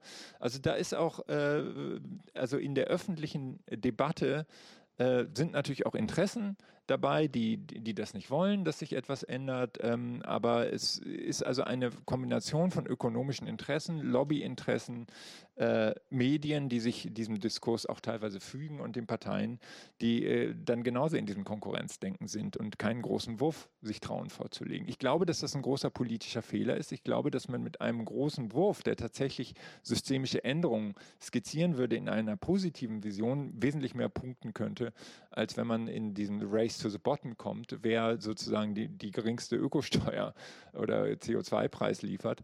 Aber das ist leider der, der äh, politisch das, was wir sehen. Aber auf der anderen Seite sehen wir, dass äh, es gab jetzt eine neue Umfrage, die gezeigt hat, dass überhaupt nur äh, weniger als 50 Prozent den gesammelten Parteien zutrauen, die politischen Probleme und das Klimaproblem, das wir haben, zu lösen. Also wenn man das nimmt, dann hat irgendwie Vertrauen 11 Prozent der CDU, irgendwie 9 der SPD, äh, ebenso viel den Grünen. Wenn man das alles addiert, alle Parteien sind das weniger als 50 Prozent. Das heißt, die Mehrheit der deutschen Bevölkerung glaubt schon nicht, dass die Parteien das lösen werden. Was eigentlich heißt, die Lösungen können aus der Zivilgesellschaft kommen. Das heißt, wir, die wir hier sitzen und Menschen, die sich tatsächlich organisieren, und Deutschland ist ja auch ein Land, wo es sehr viele Verbände gibt, die nicht parteipolitisch jetzt direkt organisiert sind, aus der Zivilgesellschaft müssen Konzepte und Visionen kommen, die die Parteien und die Medien dann dazu zwingen, das zu reflektieren. Das ist auch historisch immer der Prozess gewesen. Die Parteien haben selten historisch die Führerschaft sozusagen bei progressiven Ideen gehabt. Das kam meistens aus der Zivilgesellschaft und aus sozialen Bewegungen. Ja, jetzt sprechen Sie Parteien an, weil ich habe es ja auch angesprochen und Zivilgesellschaft, aber Sie sprechen in dem Buch ja auch noch von einem Geflecht aus Staaten und Oligopolen. Und der Publizist und ehemalige Greenpeace-Chef, glaube ich, von Tilo Bode, der spricht da sogar von einer Diktatur der Konzerne. Und das will ich darauf hinaus. Das sind ja nicht nur Parteien und Politik und Zivilgesellschaft, sondern die, die Unternehmen, eigentlich die Oligopole, diese 500 Unternehmen letztendlich sind es, die stecken ja ganz dick mit drin in der Politik und so, es geht ja so weit, dass Sie sprechen vor einem Geflecht. Ich würde vielleicht sogar sagen, vielleicht sind das die eigentlichen Herrscher über das, was auf dieser Welt passiert, als These. Auf alle Fälle sind sie sehr mächtig. Also der, der Verbund zwischen Oligopolen auf der einen Seite und Politik auf der anderen Seite ist so mächtig, dass ich mich dann schon, sage ich mal, als kleiner Mensch frage, äh, wie mächtig kann denn diese Zivilgesellschaft sein gegen solche Player?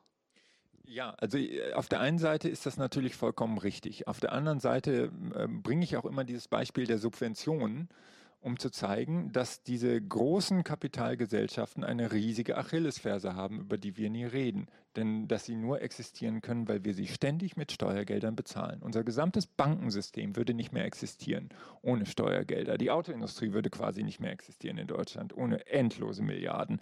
15 Milliarden allein äh, jedes Jahr für die Autoindustrie an Steuergeldern, ungefähr 12 Milliarden für die äh, Flugindustrie und so weiter. Man, äh, industrielle Landwirtschaft, die leben eigentlich alle von Steuergeldern. Nur weiß das niemand. Ne? Wenn das, das ist etwas, was man meines Erachtens sehr groß in die Öffentlichkeit bringen muss, auch vor Wahlkämpfen natürlich äh, prominent, dass darüber geredet wird, ob wir denen ewig weiter unser Geld geben wollen oder ob wir das Geld nicht tatsächlich in dezentrale äh, Strukturen, die übrigens auch viel mehr Jobs schaffen, ähm, äh, stecken wollen. Und ich glaube, da ist wirklich Aufklärung auch noch gefragt darüber, wie unser Wirtschaftssystem tatsächlich funktioniert. Das Absurde ist ja, wir leben in einer Welt, die so stark von ökonomischen Zwängen geprägt ist, aber wir lernen über diese real existierende Ökonomie, über den real existierenden Kapitalismus nichts. Wir lernen es nicht in der Schule, wir lernen es nicht in der Universität. Die Wirtschaftswissenschaften sind ja tatsächlich leider überhaupt keine Wissenschaften zu großen Teils, sondern eher eine Art von Religion. Sie sind in allen Voraussagen gescheitert in den letzten 30 Jahren.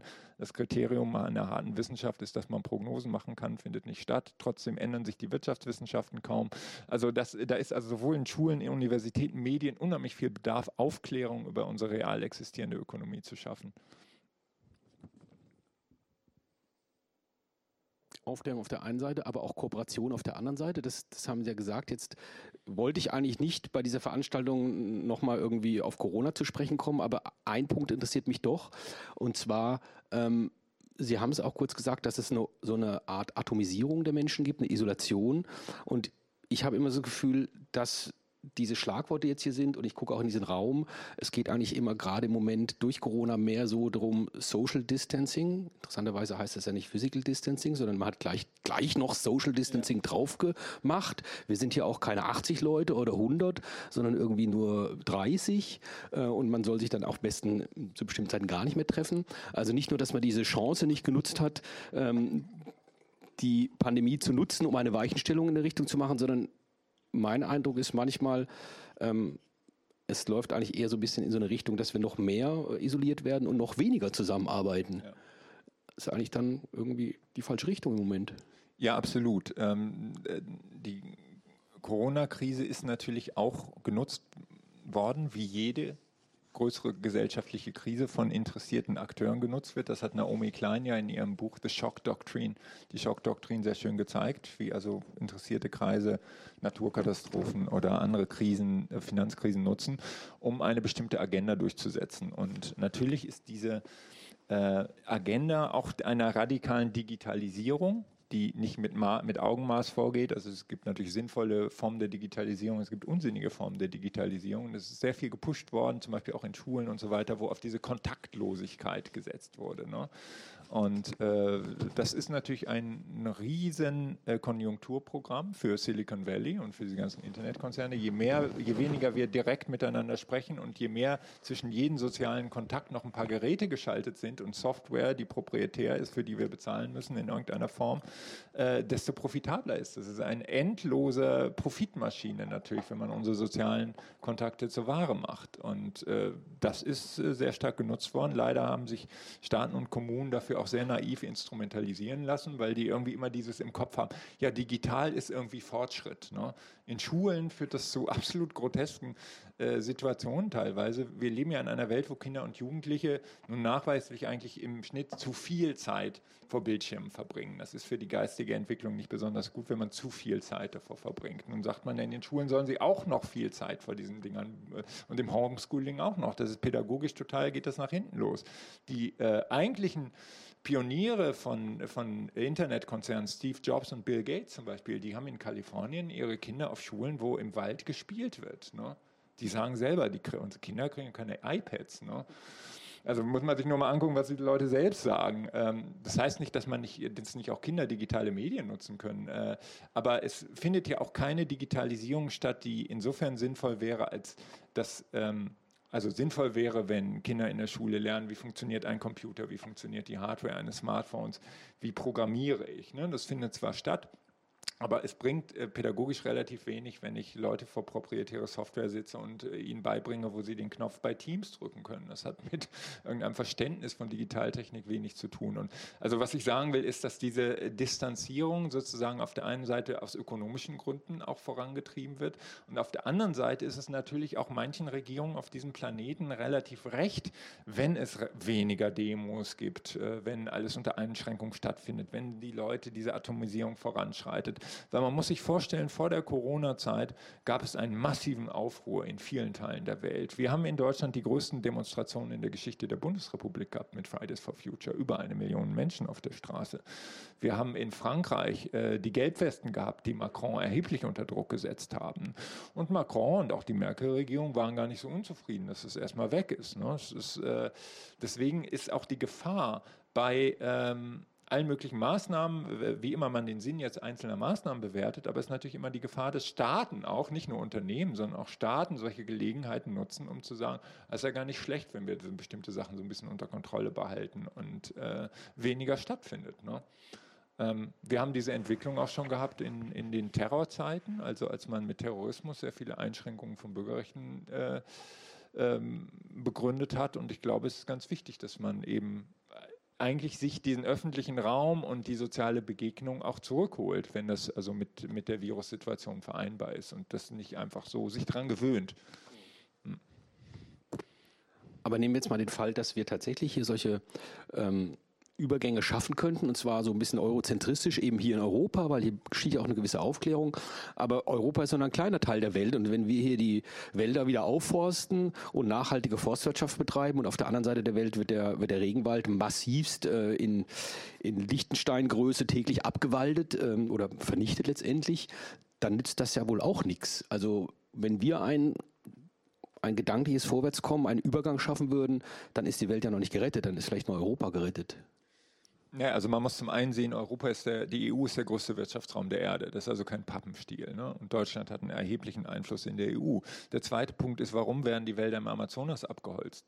Für unsere Fleischproduktion im Wesentlichen. Ne? Es ist ja immer leicht mit dem Finger auf Bolsonaro zu zeigen, der natürlich eine Katastrophe ist. Ne? Aber warum wird es abgeholzt? Für uns ist es auch leicht mit dem Finger auf China zu zeigen, die übrigens äh, tatsächlich auch äh, doppelt so viel in erneuerbare in, äh, Energien investieren wie die EU. 100 Milliarden Euro im Jahr und wir nur 50 Milliarden. Ne? Es ist nicht so, dass die EU der tolle Vorreiter ist und die anderen sind alle nur Sünder.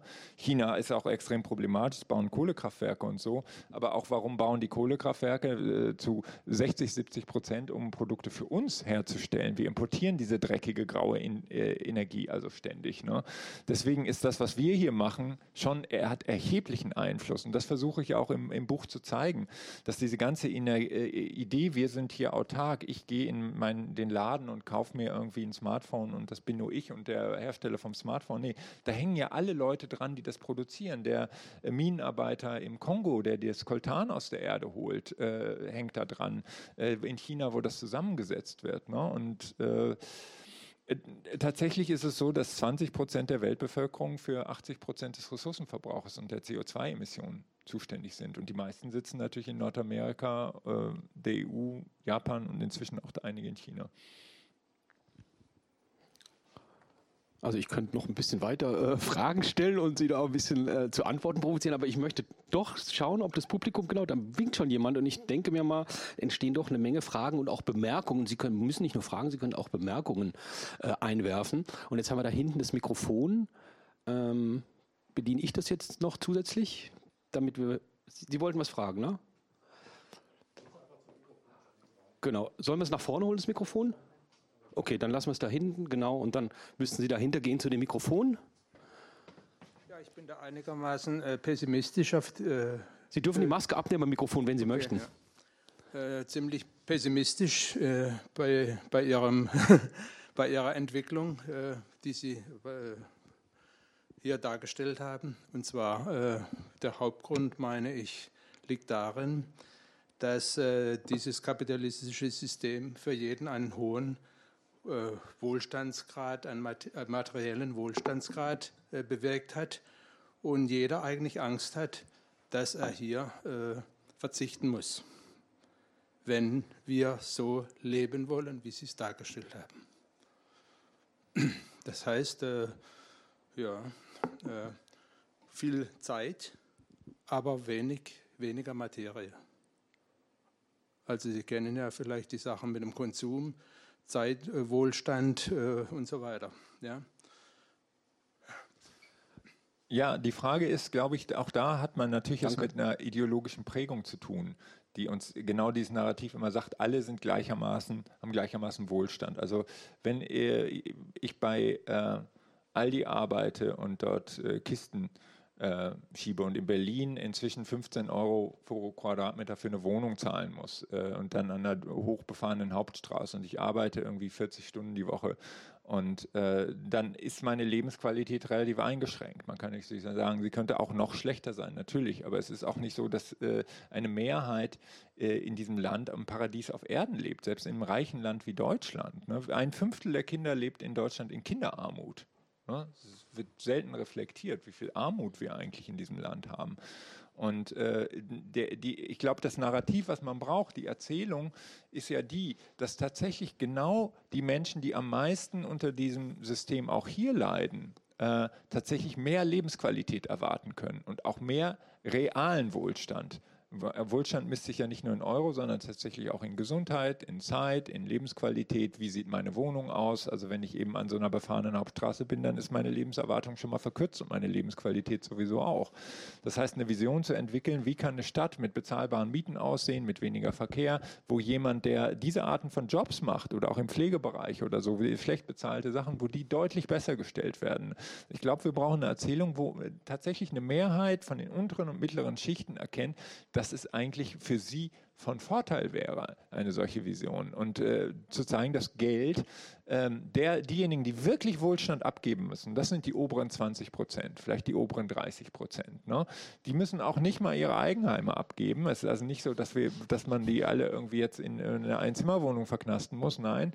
Aber es muss was von diesem extrem überschüssigen Wohlstand abgegeben werden. Und äh, insofern äh, ist das, glaube ich, dieses, wir sitzen alle in einem Boot und wenn wir da was dran machen, dann gehen wir alle tiefer runter, Teil der ideologischen Verzerrung.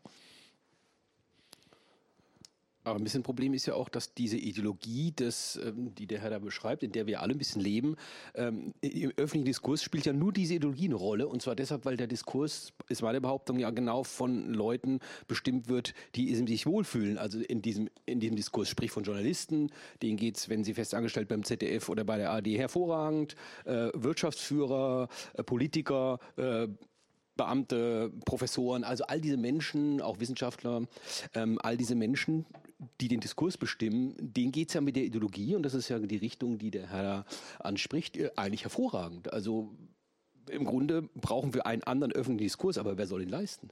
Ja, genau. Also das ist die entscheidende Frage, von wo wird Geschichte erzählt. Ne?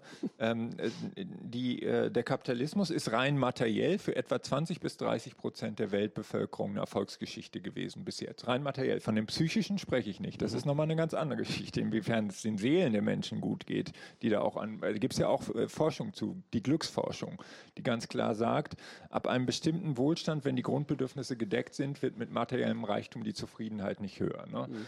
Ähm, aber jetzt mal abgesehen davon, materiell haben also 20 bis 30 Prozent profitiert und die übrigen 70 Prozent haben eine endlose Geschichte von Ausbeutung eigentlich hinter sich und sehen jetzt eine Geschichte von Naturzerstörung vor sich.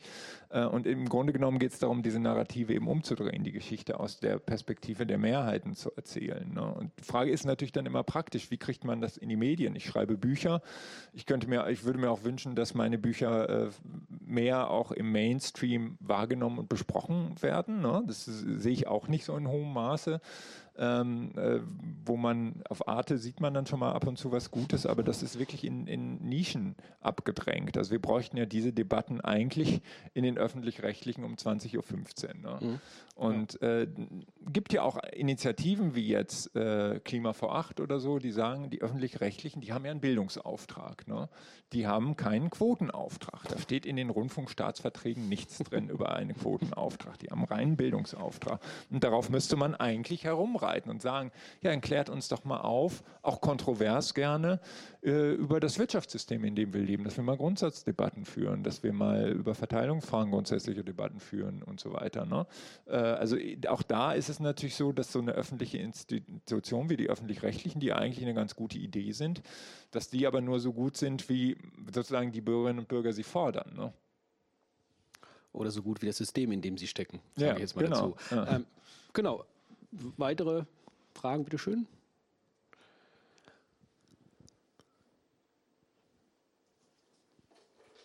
Vielleicht so eine grundsätzliche Frage. Es geht, glaube ich, hier schon durchaus auch um Weltbild, um Utopiefähigkeit und wie man das auch erlangen kann. Und ich glaube, da haben wir schon durchaus einen Mangel. Sie haben das äh, an dem Bali-Beispiel ganz kurz umrissen, dass da wesentlich mehr dazu gehört, um dieses System aufrechtzuerhalten. Also da ist eine Kosmologie dahinter, da ist eine äh, Ritualausübung dahinter. Wir leben in einem Zeitraum, wo wir haben, ist mehrfach angeklungen, extrem dürftiges Weltbild, das extrem erfolgreich ist. Also Neoliberalismus oder Homo, äh, economicus ist ja, also intellektuell ist es eine Zumutung, aber es ist erfolgreich. Wie kommen wir an Gegenbilder? Ähm, die tatsächlich auch ermöglichen, diese Sachen zusammenfassen. Ich glaube, Sie haben in Ihrem Buch auch drin diese eine Stelle, dass Leute in Katastrophensituationen, wir haben das jetzt auch mit der Flut erlebt, plötzlich zu hochkooperativen Wesen werden. Das verschwindet hinterher wieder. Wie erreichen wir also da dafür, für diese Prozesse äh, eine Stabilität, dass diese Utopie auch sich in ein Weltbild, in ein Glaubenssystem sonst wie materialisieren kann? Das ist auch eine sehr gute und sehr wichtige Frage. Und manchmal hilft der Blick des Historikers dann auch, weil es gab ja Phasen in auch der europäischen Geschichte, wo das ansatzweise äh, sich gebildet hat oder gelungen ist. Wenn ich mal an die Geschichte der Arbeiterbewegung im späten 19. Jahrhundert denke, ähm, da ist ja aus den verschiedensten Bewegungen, das hat ja Jahrzehnte gedauert, bis sich aus so verschiedenen Bewegungen in der 1848er Zeit und so weiter dann was rausgebildet hat, wo dieser internationalistische Gedanke stark geworden ist. Ne? Äh, dass man, äh, Marx hat das ja auch beschrieben und die Arbeiterbewegung hat das teilweise stark aufgenommen, dass man diese Verbindung sichtbar gemacht hat äh, zu den Leuten, die in den Kolonien zum Beispiel die Ressourcen bereitstellen, die die Arbeiter dann in England oder Deutschland verarbeitet haben und da so ein Netzwerk von Solidarität aufgebaut hat. Das war so ein Beginn sozusagen, wo so Ansätze von einer äh, größeren Kosmologie vielleicht auch zustande gekommen sind. Und das war auch die Arbeiterbewegung auch stark getragen von kulturellen Dingen. Also die Chöre zum Beispiel oder diese Arbeiterclubs und Arbeiterkneipen und all das hat eine wichtige Rolle gespielt. Es war also nicht nur, wir wollen mehr vom Kuchen abhaben, sondern es war auch eine, eine Arbeiterkultur, die sich tatsächlich entwickelt hat. Und die ist zerstört worden durch den Nationalismus und durch den großen Krieg. Der Nationalismus war ein Trick, um diese, Bege diese Arbeiterbewegung zu kanalisieren, die Solidarität der Arbeiter unter sich, die Kultur, die da entstanden ist, gegen das Großkapital zu kanalisieren auf die fremde Nation. Äh, Feind sind, äh, ist nicht das Großkapital, sondern es ist die, äh, sind die Franzosen oder so. Ne? Äh, oder im Faschismus sind es dann die Juden. Also irgendjemand anders, der definiert wird dann als Feind. Damit ist also viel von dieser beginnenden Solidarisierung, Solidarisierung und Arbeiterkultur kaputt gemacht worden. Aber es entsteht immer wieder neu. Also in der 68er Zeit sind ja auch wieder Dinge entstanden, die sehr stark auch getragen wurden von Theater, von Musik, äh, von Literatur und Film und so weiter, wo sich auch neue Weltsichten teilweise gebildet haben. Auch da kann man eine Geschichte schreiben, wie das auch wieder unterminiert wurde. Der Neoliberalismus war letztlich eine, auch eine Antwort auf 68. Also äh, hat Teile der 68er Bewegung, diese individualistischen Teile der 68er Bewegung genommen und gesagt haben, ja, okay, jetzt ist jeder seines eigenen Glückes und spirituellen Glückes auch Schmied und äh, jetzt werdet ihr alle zu so Wirtschaftsatomen, die im Silicon Valley erfolgreich sind. Ne?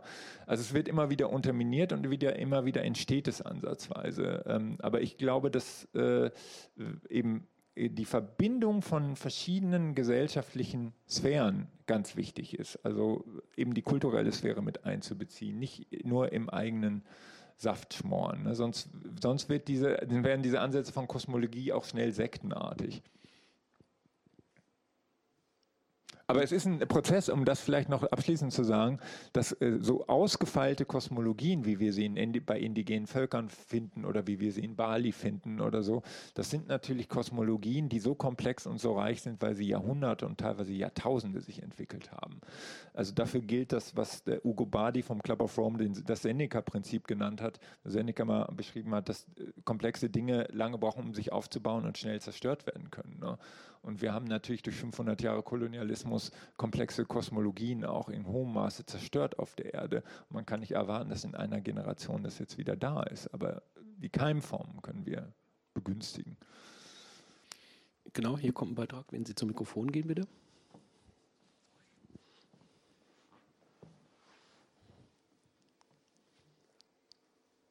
Also ich möchte jetzt eine Lanze für die öffentlich-rechtlichen brechen. Und zwar habe ich vor kurzem eine hochinteressante Sendung gesehen, die sich mit unserem Geld, was ist unser Geld, äh, beschäftigt hat. Und da habe ich kennengelernt diese Purpose-Bewegung, also und oder äh, dass man ein Unternehmen in ein Verantwortungseigentum umwandelt. Und das fand ich also schon sehr sehr ermutigend und zukunftsträchtig. Purpose-Unternehmung heißt, dass man ähm, den Gewinn, den man erwirtschaftet, einem gewissen Zweck, Purpose heißt Zweck, äh, zuführt. Und da war ein Unternehmen, das hat eine Suchmaschine entwickelt und hat gut verdient. Und der Überschuss wurde äh, ein, also an verschiedenen Orten der Welt wurden dadurch Bäume gepflanzt. Und die, diese, dieses junge Start-up-Unternehmen hat also auf eine persönliche Bereicherung verzichtet. Und das fand ich also schon sehr bemerkenswert. Oder ein, ein anderer hat ein Unternehmen geerbt und hat es rechtlich so umgewandelt, dass das Unternehmen nicht mehr verkaufbar war. Nur die, die gearbeitet haben in dem Unternehmen, die äh, konnten am Gewinn teilhaben und darüber bestimmen. Also es gibt da schon ganz, ganz interessante Ansätze. Ja, vielen Dank. Es gibt ganz interessante Ansätze. Zwei haben wir kennengelernt. Sie haben ja auch eins genannt, nämlich die Gemeinwohlwirtschaft. Und aber eigentlich ist das doch ich weiß nicht, ob ich das in Ihrem Sinne sage, ähm, das Traurige daran, dass es doch so viele Ideen und Ansätze und auch Lösungsvorschläge gibt. Genossenschaftsbanken, uraltes Prinzip, überhaupt Genossenschaft, uraltes Prinzip, das gibt es ja eigentlich alles. Und wenn man diese Bücher liest, auch Ihres, da kommt so viel und sagt, es ist so viel da. Und trotzdem leben wir in einer ganz anderen Wirklichkeit.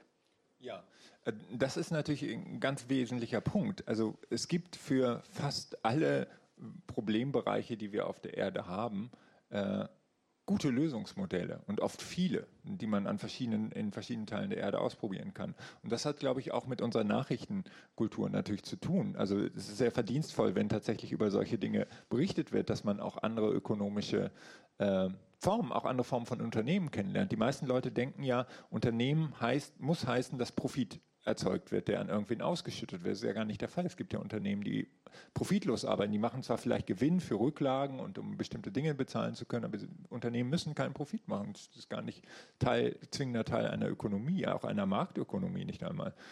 Und äh, darüber Aufklärung zu schaffen, ist äh, total gut. Und es gibt, also auch der Umbau der Landwirtschaft zum Beispiel, da gibt es so viele Lösungen, wie die Landwirtschaft zu einem Teil der Klimalösung werden kann, wo nicht nur diese riesigen, dieser riesige Anteil der Landwirtschaft an den CO2-Emissionen reduziert wird, sondern wo die Landwirtschaft zu einem Teil der Lösung wird, in dem äh, tatsächlich die, äh, auch CO2 langfristig aus der Erde gebunden wird in die Böden. Ähm, Aufforstungen sind äh, natürlich auch an bestimmten Punkten sinnvoll, aber nicht immer, weil die Aufforstungen oft auch die Böden negativ verändern und die Böden tragen viel mehr CO2 in sich als die Bäume selbst und äh, die Böden sind eigentlich das Entscheidende.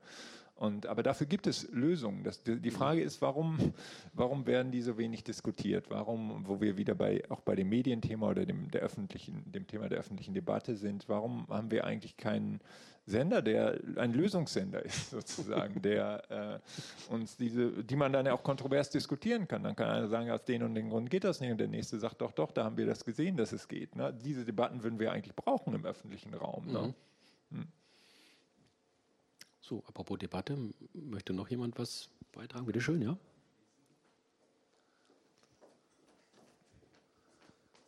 Form von Social Distancing hier.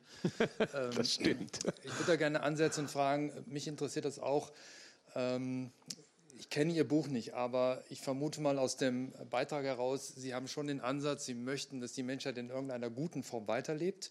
Und Ihr Buch soll dazu beitragen, dass sich eben dort äh, gewisses Wissen verteilt und, und äh, auch durch Ihre Aussagen höre ich so raus, man müsste dieses Wissen, es gibt Lösungen, wie wir uns verändern zum Guten hin oder zum Besseren. Ähm, dass das verbreitet werden soll. Äh, Sie sind Historiker. Sie haben eben davon gesprochen, es gab immer wieder mal so entscheidende Punkte, Krisen vor allem.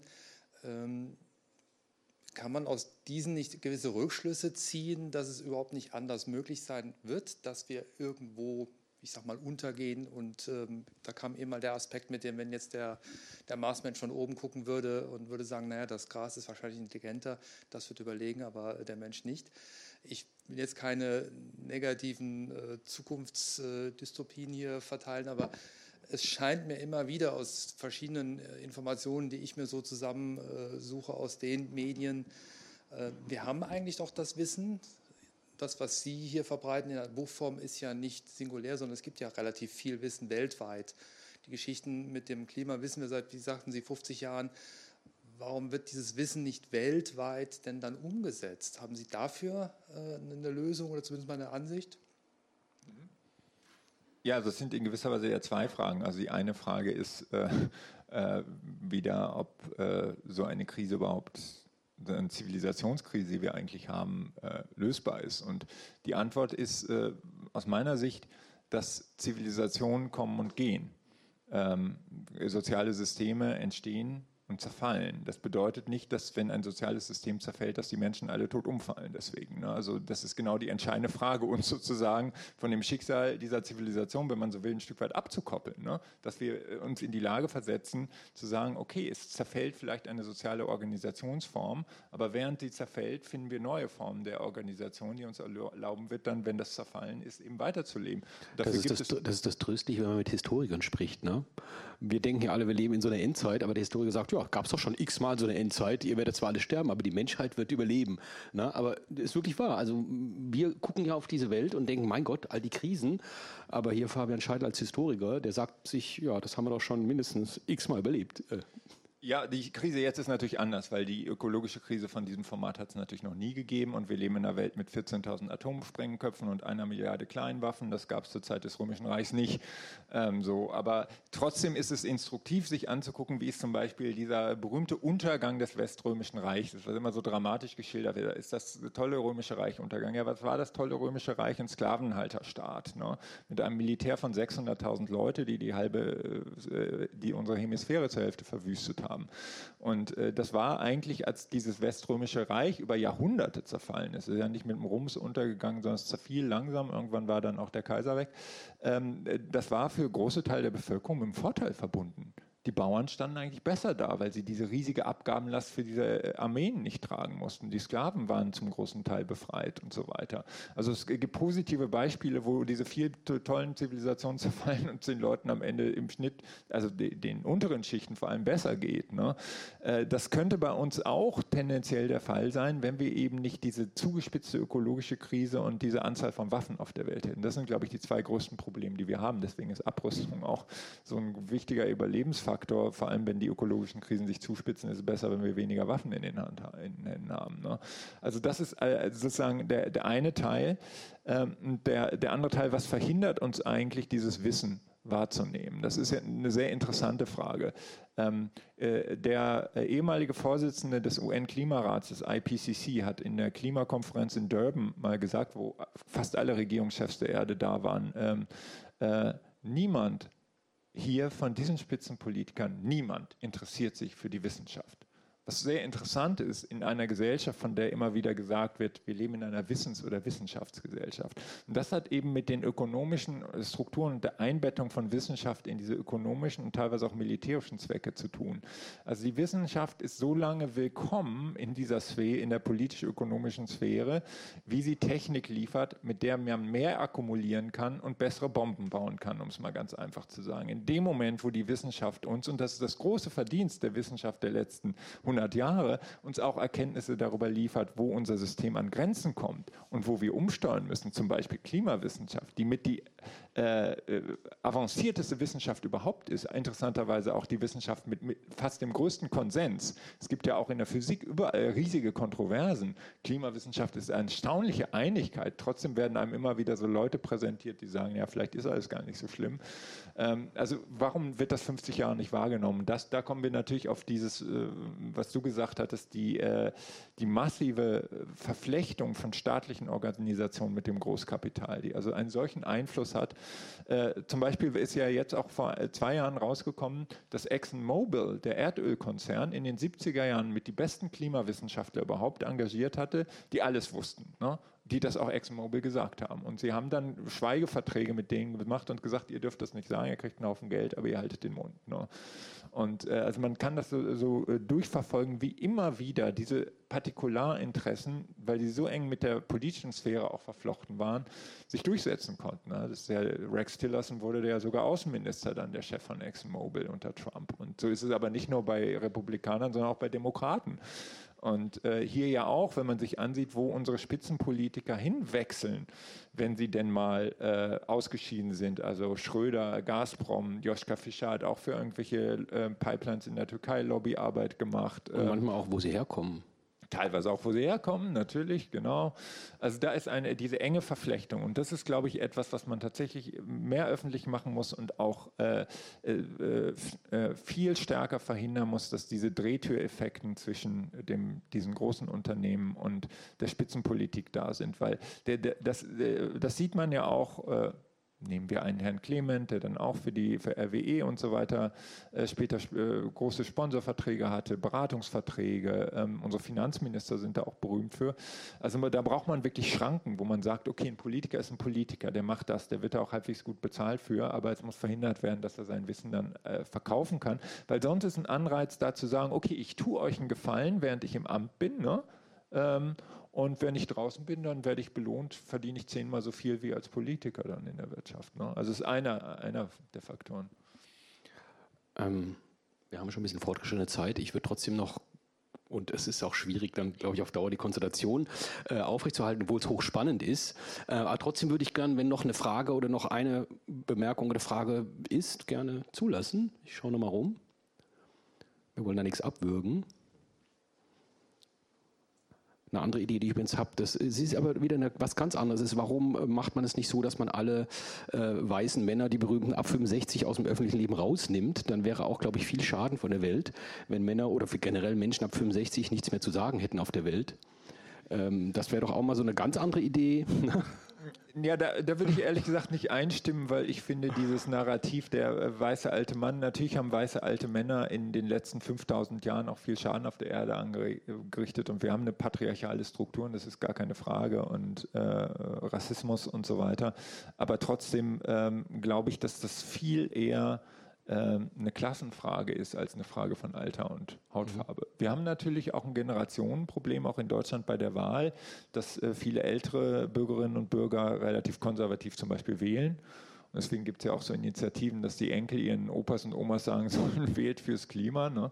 Ähm, also da, das ist ein Teil davon, aber ich äh, glaube nicht, dass der zentrale Teil ist. Der zentrale Teil ist, äh, sind eher Klassenstrukturen, mhm. wo bestimmte Leute, die davon profitieren, dass dieses System noch irgendwie vielleicht 20 Jährchen vor sich hin äh, äh, spielt, äh, die so lange noch rausziehen, was sie rausziehen können.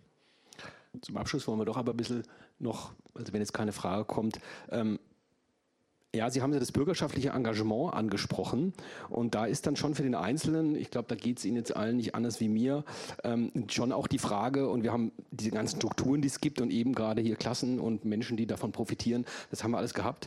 Aber trotzdem wäre doch die Frage, ähm, wo ist jetzt der Ausweg für mich?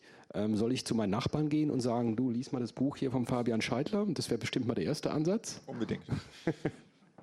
Ja, aber was ist denn, was ist denn das, wo Sie in dieser Gesellschaft ähm, die Punkte sehen, wo Sie sagen, das ist jetzt etwas, was ich jetzt auch als Historiker oder eben als Autor dieses Buches ähm, gute Ansätze sehe. Da geht es voran, da tut sich was und da habe ich Hoffnung drin. Also ich glaube, das ganz Entscheidende ist, dass wir diese neoliberale Ideologie, dass jeder seines Glückes oder Unglückes Schmied ist, aus unserem äh, Körper und unserem Geist herausbekommen, die auch in dieser ganzen Idee steckt, dass wir als Konsumenten darüber entscheiden, die Welt zu retten, indem ich Bioprodukte kaufe. Ich kaufe auch Bioprodukte, ich finde es richtig, Bioprodukte zu kaufen, aber die, äh, die großen Veränderungen können wir nur kollektiv lösen. Das heißt, indem wir uns organisieren. Und das ist historisch eben äh, auch immer so gewesen, siehe Arbeiterbewegung und so weiter, die enormen Fortschritte, die sie erreichen erreicht haben, die haben sie durch hohes Maß an Organisationsfähigkeit über Jahrzehnte erreicht. Ne? Und ich glaube, das ist das, was äh, wir brauchen, dass äh, Menschen in den verschiedenen gesellschaftlichen Sektoren äh, sich miteinander verbünden. Also dass wir auch nicht jetzt am kommenden Freitag ist ja die große Klimademo und ich habe mit Freude gehört, dass die GLS Bank auch zumacht und da mitläuft. Und das ist, glaube ich, was wir brauchen, dass wir die, aus anderen gesellschaftlichen Bereichen, aus allen gesellschaftlichen Bereichen eigentlich Leute sagen, hier schließen wir uns an und wir laufen auch nicht nur einmal mit, sondern wir gehen in unseren Institutionen, treiben wir den Wandel voran und wir äh, schmieden Bündnisse. Also um nur noch mal auf das eine Beispiel zurückzukommen. Es gibt ja so viele Schnittmengen zwischen den Beschäftigten in Krankenhäusern, die dafür kämpfen, dass sie bessere Arbeitsbedingungen haben, sprich mehr Budgets, und der Klimabewegung, die eigentlich ja auch dafür sorgen will, dass eben das Geld nicht in die schädlichen Branchen reingeht, sondern in die zukunftsfähigen Branchen. Und diese Art von Bündnissen, die also auf der Graswurzelebene sind, aber auch in der mittleren Ebene und auch in, in den Leitungsebenen, die sind absolut das Entscheidende, glaube ich. Und äh, wenn wir es schaffen, den Wandel in alle Institutionen reinzutragen und auch ein Stück weit zivilen Ungehorsam zu üben. Ne?